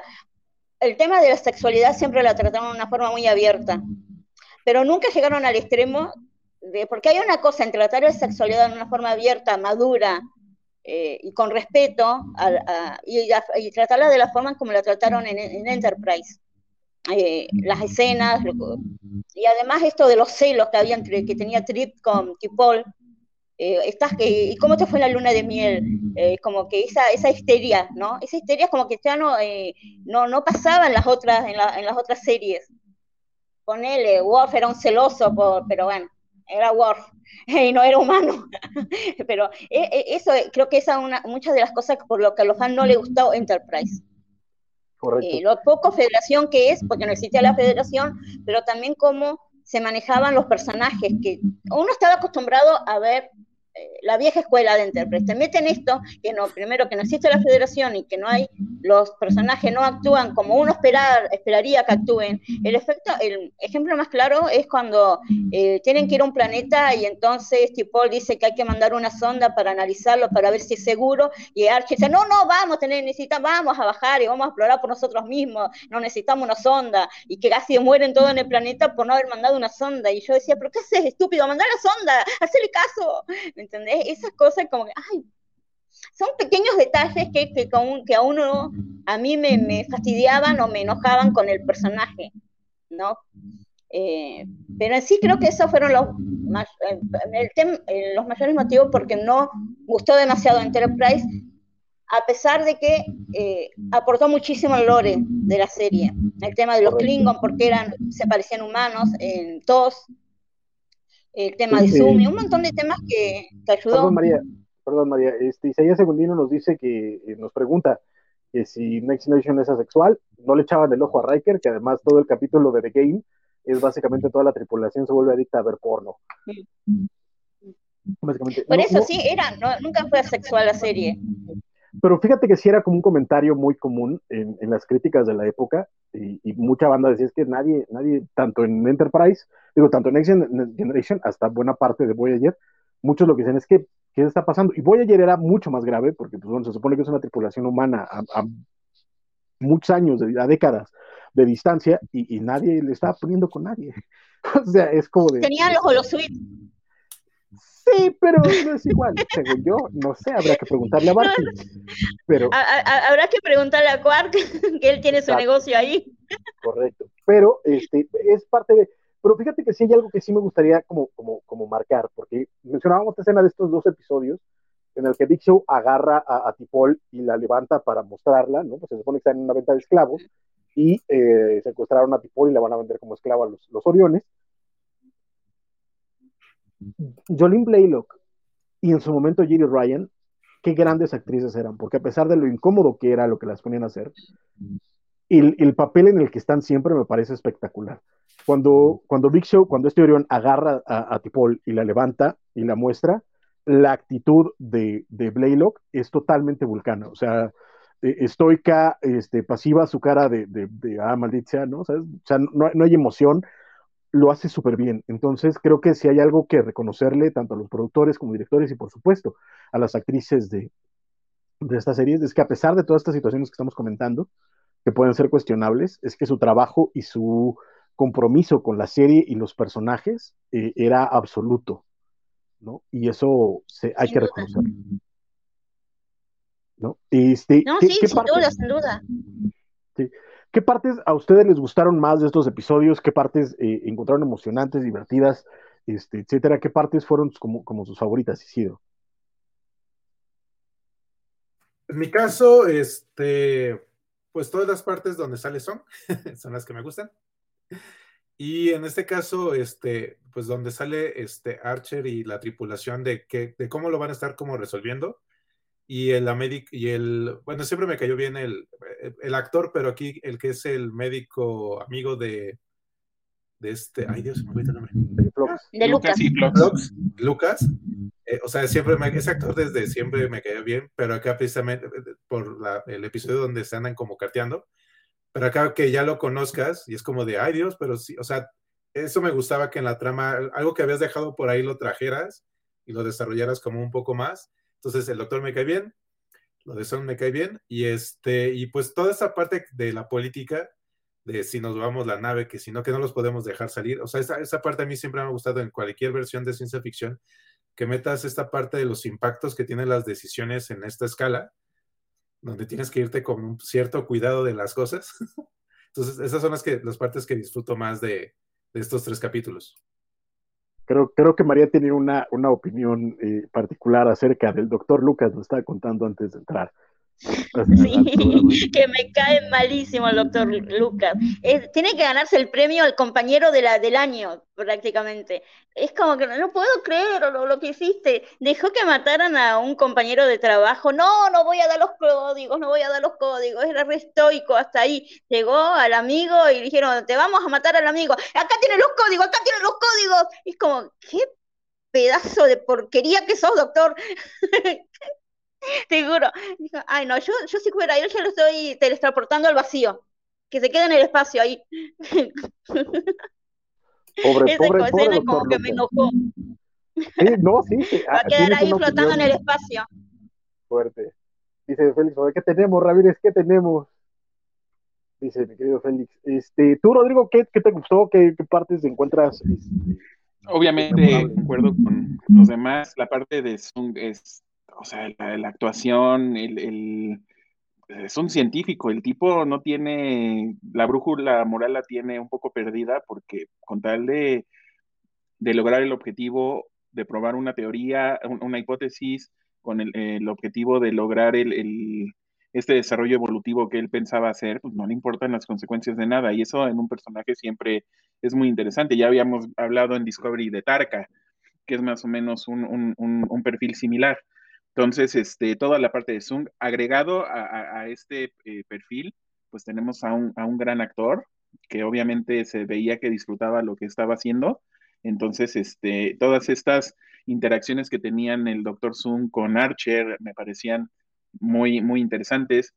En tema de acción, cuando este, tienen que abrir la, las, em, eh, cambiar algunas cosas técnicas para que pudieran ellos, eh, que, no, que no entraran todos los patógenos a la zona donde ellos estaban y tiene que ser Archer el que sube por la escotilla y tienen que volar la escotilla y él sale volando y en, y en ese momento lo tienen que, que, transportar a la nave, bueno, pues eso a mí, esa parte me encantó.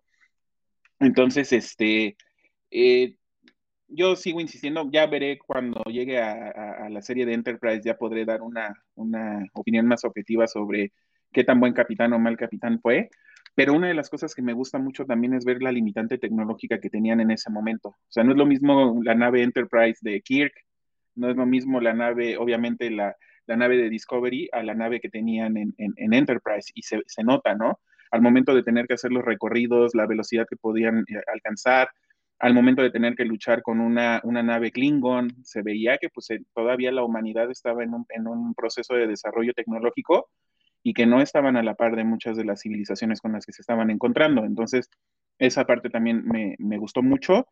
Y a nivel general, algo que estoy disfrutando también es este, al, ir viendo cada una de las series y, el, y el momento temporal en la que estaban narradas o cómo estaban construidas, pues te va dando una idea también de cómo es, este, cómo era la sociedad en ese momento, qué era lo que querían transmitir, cuáles eran los valores, etcétera, ¿no? Entonces a mí ese recorrido siempre me ha parecido muy interesante. Yo le hago el símil, por ejemplo, con los cómics de, X-Men, que son mis, mis favoritos de toda la vida, y como un cómic de X-Men de los 70 no era lo mismo que el de los 80, que no era lo mismo de los 90, porque eh, eh, como todo proceso cultural y, y producto cultural, pues está contagiado de todo lo que estás viviendo en ese momento.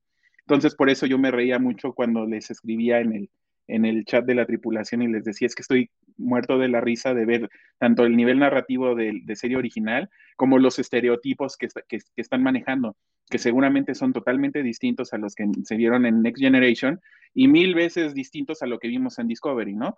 Entonces, todo ese recorrido también histórico, a mí me, yo lo estoy disfrutando mucho. Fíjate que franquicias como Star Trek ayudan mucho a, esa parte, ¿no? Como situar cada temporada en qué año se hizo, cómo eran las visiones y qué se quería decir, ¿no? Porque además, al ser ciencia ficción, se habla del presente metaforizando en el futuro. Y esa visión y esas visiones cómo van cambiando también ayuda mucho a tener cierta perspectiva.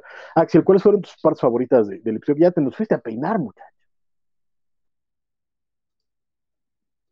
Ya se ve fresco, con este calor y se ve fresco. Axel, no se te escucha. Ya hacía falta una enjuagadita con este calorón, pero este, pero, pues digo, eh, eh, coinciden que este momento que, dice Rodrigo de, Archer escapando del tubo y, la tripulación cachándole y él como reaparece, o sea, congelado y, quemado del frío espacial es bastante impresionante, pero creo que también eh, otro, bueno, el eh, eh, eh, pues creo que a mí la presentación del Doctor Sung creo que se me hace un gran momento y, creo que el, cómo ves a Sung cuando van a recogerlo a la celda y cómo ves a Sung ya cuando lo están dejando en la celda, creo que me parecen como dos momentitos como que, que cierran muy bien estos tres capítulos que te muestran el viaje de Sung, que justo, o sea, todo era plan de él, pero pues él también, el plan no le salió como esperaba y él se da cuenta de cosas, de realidades, de riesgos y de nociones, y esa revelación que tiene al final de, oigan, y pues igual la ingeniería genética no es la solución, y a lo mejor la mejora de la humanidad está en otra disciplina, pero eso puede tomar varias generaciones que se concrete. O sea, me pareció redondo. O sea, además creo que esto de que vemos que eh, eh, en esta construcción de Zoom, o sea, pese a todas las fallas que le estamos encontrando a, a, ahorita a los guiones de Picard, creo que eso, ¿no? O sea, creo que los Zoom tienen esta onda por el legado y el linaje como muy marcada. Y esto de, ah, pues igual mis descendientes podrían dedicarse a otra forma de, de transhumanismo que además me recordó a, Transhuman, un cómic que me encanta de Jonathan Hickman, en donde justo está el debate entre ingeniería genética y cibernética, para cuál mejora la humanidad de manera rentable. Entonces, sí, como que eh, eso, la presentación y la despedida de, Doctor Zoom me parecieron momentazos. Pero sí, también creo que tiene mucha acción. A mí fíjense que lo que me gustó más fueron las interacciones entre Flox y, Zoom, que la forma en la cual eh, están esos cuestionamientos. Creo que mucho de, de, para mí la falla que tiene Enterprise en general, aunque esta, esta última temporada me gusta mucho y creo que funciona bien, es que de pronto favorece más la acción que, que, el debate o la metáfora y eso me, me, conflictúa. Pero esos momentitos en los que de pronto este, trata de hablarle como a igual a Flox, le dice, pues es que ustedes también tienen ingeniería genética, los, los, nebulianos, ¿no? O sea, ¿por qué me ves tan feo? Y, y, el otro lado es que tú no estás haciendo, tú, estás tratando de reescribir tu especie. Y eso es distinto, ¿no? De hecho, me encanta ese diálogo de, de, de por qué no te gusta. Y Flox voltea a ver como la, la, pantalla donde está lo que hizo, el mapa de ADN que tiene, y dice, ¿por qué sé leer? Tú estás reescribiendo tu especie. Ese, ese diálogo me, me encantó, la forma en la que además eh, eh, Flox lo, lo, lo, dice, me gusta mucho y las veces que habla con, con, con Archer y todo esto, eh, eh, es algo de lo que más me gusta. Y tengo que decirlo en la parte de, de los Oriones, porque durante el grueso de, de Star Trek habíamos escuchado hablar de, del sindicato de Orión, el sindicato de Orión, el sindicato de Orión, de vez en cuando veías a un Orión, este, pero nunca eh, habíamos visto cómo funcionaba la, la, parte del sindicato de Orión y me gustó mucho ver este, esta eh, subasta de esclavos, con lo lamentable que es, pero me gusta porque es parte de esta galaxia y es algo que, que se tiene que, que, hablar si está ahí, ¿no? Sí. Eh, además, creo que, por ejemplo, los, que veníamos de, de, no conocer tanto el lore de, Star Trek, creo que, digo, ya, ya me, me, me construyó más la imagen de los de Orión, este, digo, después de ya, ya cosas que, que estaban planteadas en Discovery con, con, la cadena Esmeralda y con este personaje de, la chica de Orión de Lower Decks, que es de no todos los de Orión somos esclavistas violentos y de repente ya cuando regresa a su planeta es de, ah, soy una esclavista violenta, entonces como que ya dije, ah, ya sé de dónde viene y eso también es, algo padre del episodio, aunque dentro de lo lamentable que es la situación, ajá. Que Fíjate que eh, es curioso porque, por ejemplo, hay muchas cosas. Yo creí que cuando eh, Rodrigo nos, nos, decía que nos iba a preguntar algo, y él está viendo eh, eh, ser original, pero me acordé que todavía no estaba viendo los episodios de Klingons, pero mucha, la, la, el gran problema que tiene mucha gente es que en ser original los Klingons, pues básicamente son humanos con cejas raras y, y pintados de moreno, porque así era la vida. Este, y de pronto en. en no te en, quiero decir cómo se llama el maquillaje. Exacto, Correcto. Este, y en Enterprise ves a los Klingons con chipotes que, conocemos desde Motion Pictures.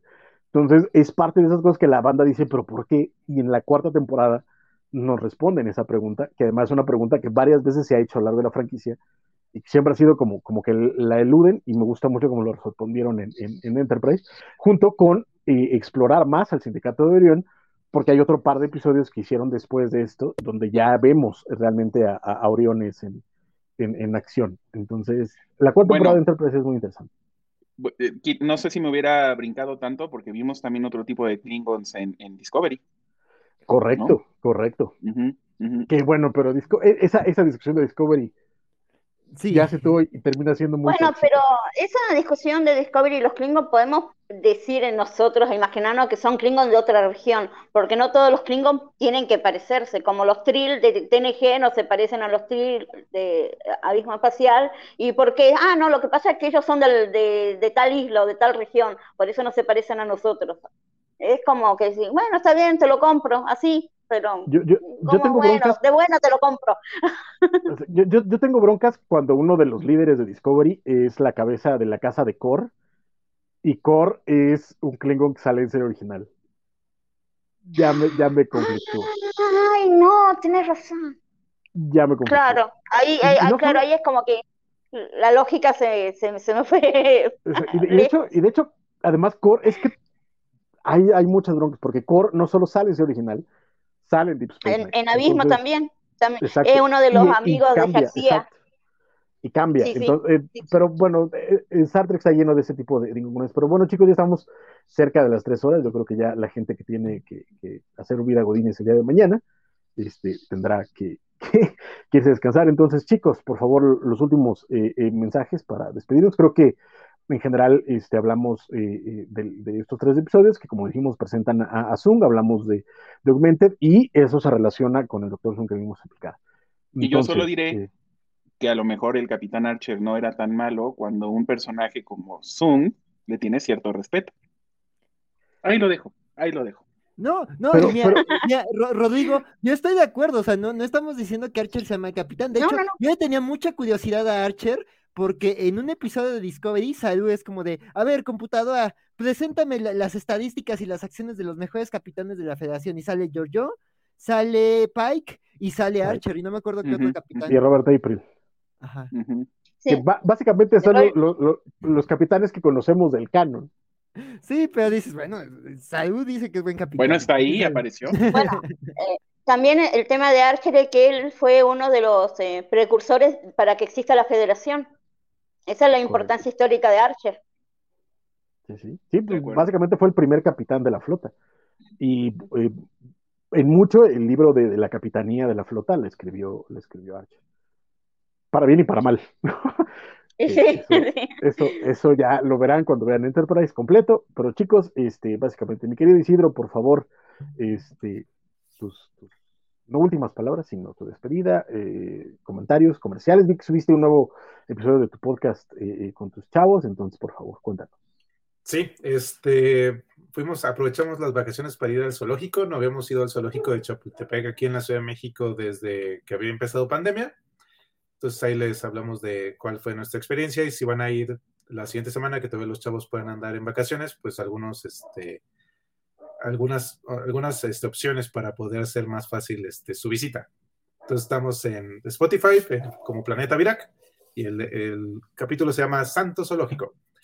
Y ah. adicionalmente esto, pues les agradezco mucho su atención y este, esperamos que esté entretenido esta parte que estamos analizando Picard, pero que también estamos haciendo una curaduría de algo que les puede servir y también a nosotros de otras series. Entonces creo que ya hemos, creo que tocado casi todos los Star Trek. Entonces es interesante este ejercicio hacerlo con ustedes. Perfecto, nos falta todavía serie animada, nada más, pero, pero ahí vamos, ahí vamos, ahí vamos, poco a poquito. Este, queridísimo Rodrigo Díaz Paz, por favor. Pues como siempre agradecerle a la tripulación, eh, la verdad es que creo que fue un, capítulo, un episodio redondito el de hoy. Lo disfruté mucho, les agradezco mucho la, como siempre, la oportunidad de que me dejen estar aquí, aunque mi conocimiento de Star Trek sea muy limitado. Entonces, aprendo mucho de Francisco, de Isidro, de Axel, de María. Muchas gracias. Y gracias a todos los que nos vieron hoy, a Isaías, a Félix, a Javier Saurio, y muchas gracias a todos los que nos van a ver en el futuro. Nos vemos el próximo domingo. No sabemos si seguiremos siendo, vamos a hacer algo nuevo, ahora somos el, programa antes conocido como Covacharla, pero como el Fénix regresaremos de las cenizas. Muchas gracias. Me parece muy bien, Rodrigo. Muchísimas gracias. Qué bueno que recordaste eso. Recuerden todos, por favor, que estamos buscando una nueva identidad para este programa, así que estén atentos a nuestras redes sociales para que vean las propuestas y ustedes este, nos puedan apoyar a encontrar un nuevo nombre para este programa. Mr. Max dice que se nos agradece. Mr. Max siempre. Muchas gracias, Mr. Muchas gracias. Muchas gracias. Gracias. Por supuesto, mi queridísima María, por favor, despídase. Bueno, yo como siempre estoy feliz de estar con ustedes cada domingo. Eh, disfruto mucho eh, charlar con ustedes, obviamente, que me encanta, eh, y compartir este, este momento. agradezco a todos los que estuvieron acá escuchando y escribiendo, dando sus mensajes. los esperamos el próximo domingo para más aventuras de Picard o desventuras, todavía no sabemos. Y bueno, para otro próximo capítulo que analizaremos, Um, no olviden de que pueden escribirnos a nuestros Twitter para alguna propuesta para un nuevo nombre para, este, para esta sección. Y eh, nos estamos viendo el domingo. Muchísimas, muchísimas gracias, María. Axel, por favor. Eh, sí, claro, este, pues nada, yo encantado de, de, estar con ustedes. Este, antes de despedirme, quería compartirles aquí una cosita muy curiosa de Star Trek que, que estuvo circulando esta semana. No sé si, si, si el resto de la tripulación la vio, pero a mí me, me, dio mucha risa y no quería que quedara desapercibida, de que justo hicieron, ahorita que, que el buen este, Francisco habló de, de, de, que nos falta ver la serie animada de Animated Series, pues aquí en YouTube alguien subió este, una versión de The Next Generation al estilo de, la serie animada. Entonces es, es, es, un, es, un, es un cortito de menos de tres minutos, pero la verdad es que creo que capturó muy bien la, el estilo de animación de Filmation este, se los recomiendo que lo busquen, está, está bonito, está hecho con mucho corazón, y pues nada, se me hizo una curiosidad como muy simpática que ver, además pues justo vemos Borgs, que ahorita estamos viendo mucho Borgs, entonces este, pues nada, ahí este, ya pronto a ver si toca hablar pronto de, de, de, de la serie animada, que yo lo poquito que he visto me, me, ha encantado, este, y también, este, también antes de hacer mi despedida, aquí Isaías, nos, acaba de mandar una gran sugerencia de nombre, como no lo habíamos visto, muchas gracias Isaías Secundino, que dice, sugirió la Kobayashi, la Kobayashi Maru como nombre. Uy, qué buen nombre. Chulada. Me encanta, está muy buena. está muy buena. Ya tenemos un fuerte competidor. Sí, sí, sí, este, este, sí, está anotadísimo. Yo, este, también ahí, ahí voy a, voy a pelear con, mi, ¿cómo se llama? Mi, mi banda. Battlet. Mi, mi Batlek, mi Batlek, este, para, este, para defenderla porque es un gran nombre. Y pues nada, yo soy Axel Alonso, este, me, encuentran en mi, en mi Twitter como R Axel Alonso, ahí estamos posteando memes, este, comentando con los cabachos, defendiendo el queso en las quesadillas y otras cosas, este, y pues nada, yo encantado de estar aquí con toda la tripulación y con ustedes, el bonito público que, que, que nos acompaña, este, y pues nada, a seguir trequeando y nos vemos, este, posiblemente el viernes en los cómics de la semana y segurísimo el próximo domingo en Star Trek con otro episodio de Picard y con otro episodio de nuestro repaso por la historia de la saga. Perfecto, Axel, muchísimas gracias y por supuesto muchas gracias a, Mr. Max, este, que también dice que 10 de 10 al nombre de Kobayashi Maru de Isaías, gracias. Y por supuesto al buen Félix, que nos mandó un Cobachate que sigue aquí, este, por favor, que que ese nombre sí le gusta Material y Lerón y que también nos agradece estar aquí. Te, las gracias son para ti, mi querido Axel, y por supuesto a todas las personas. Muchísimas gracias, Axel, muchísimas gracias, Isidro, muchísimas gracias, María, muchísimas gracias, Rodrigo, por pasar sus noches de, domingo aquí y a, platicando de Star Trek. Nosotros este, pues seguimos, sigan todos los programas Cobachos, por supuesto, y ayúdanos a encontrarle nombre a este programa antes conocido como Covacharla de Star Trek. Y eh, síganos, por supuesto, el siguiente domingo, por ahí de las 8 de la noche, donde platicaremos el siguiente episodio de las locas, locas aventuras en el tiempo de Picard y sus amigos. Y, veremos qué, otro episodio mencionamos este, en este programa. Y por, por favor, denle like al video, compártanlo y déjenos saber a los amigos que existe este programa y que nos den más números, porque de verdad nos pueden correr en cualquier momento. Pero muchísimas gracias a todos, gracias por acompañarnos y recuerden, live long and prosper.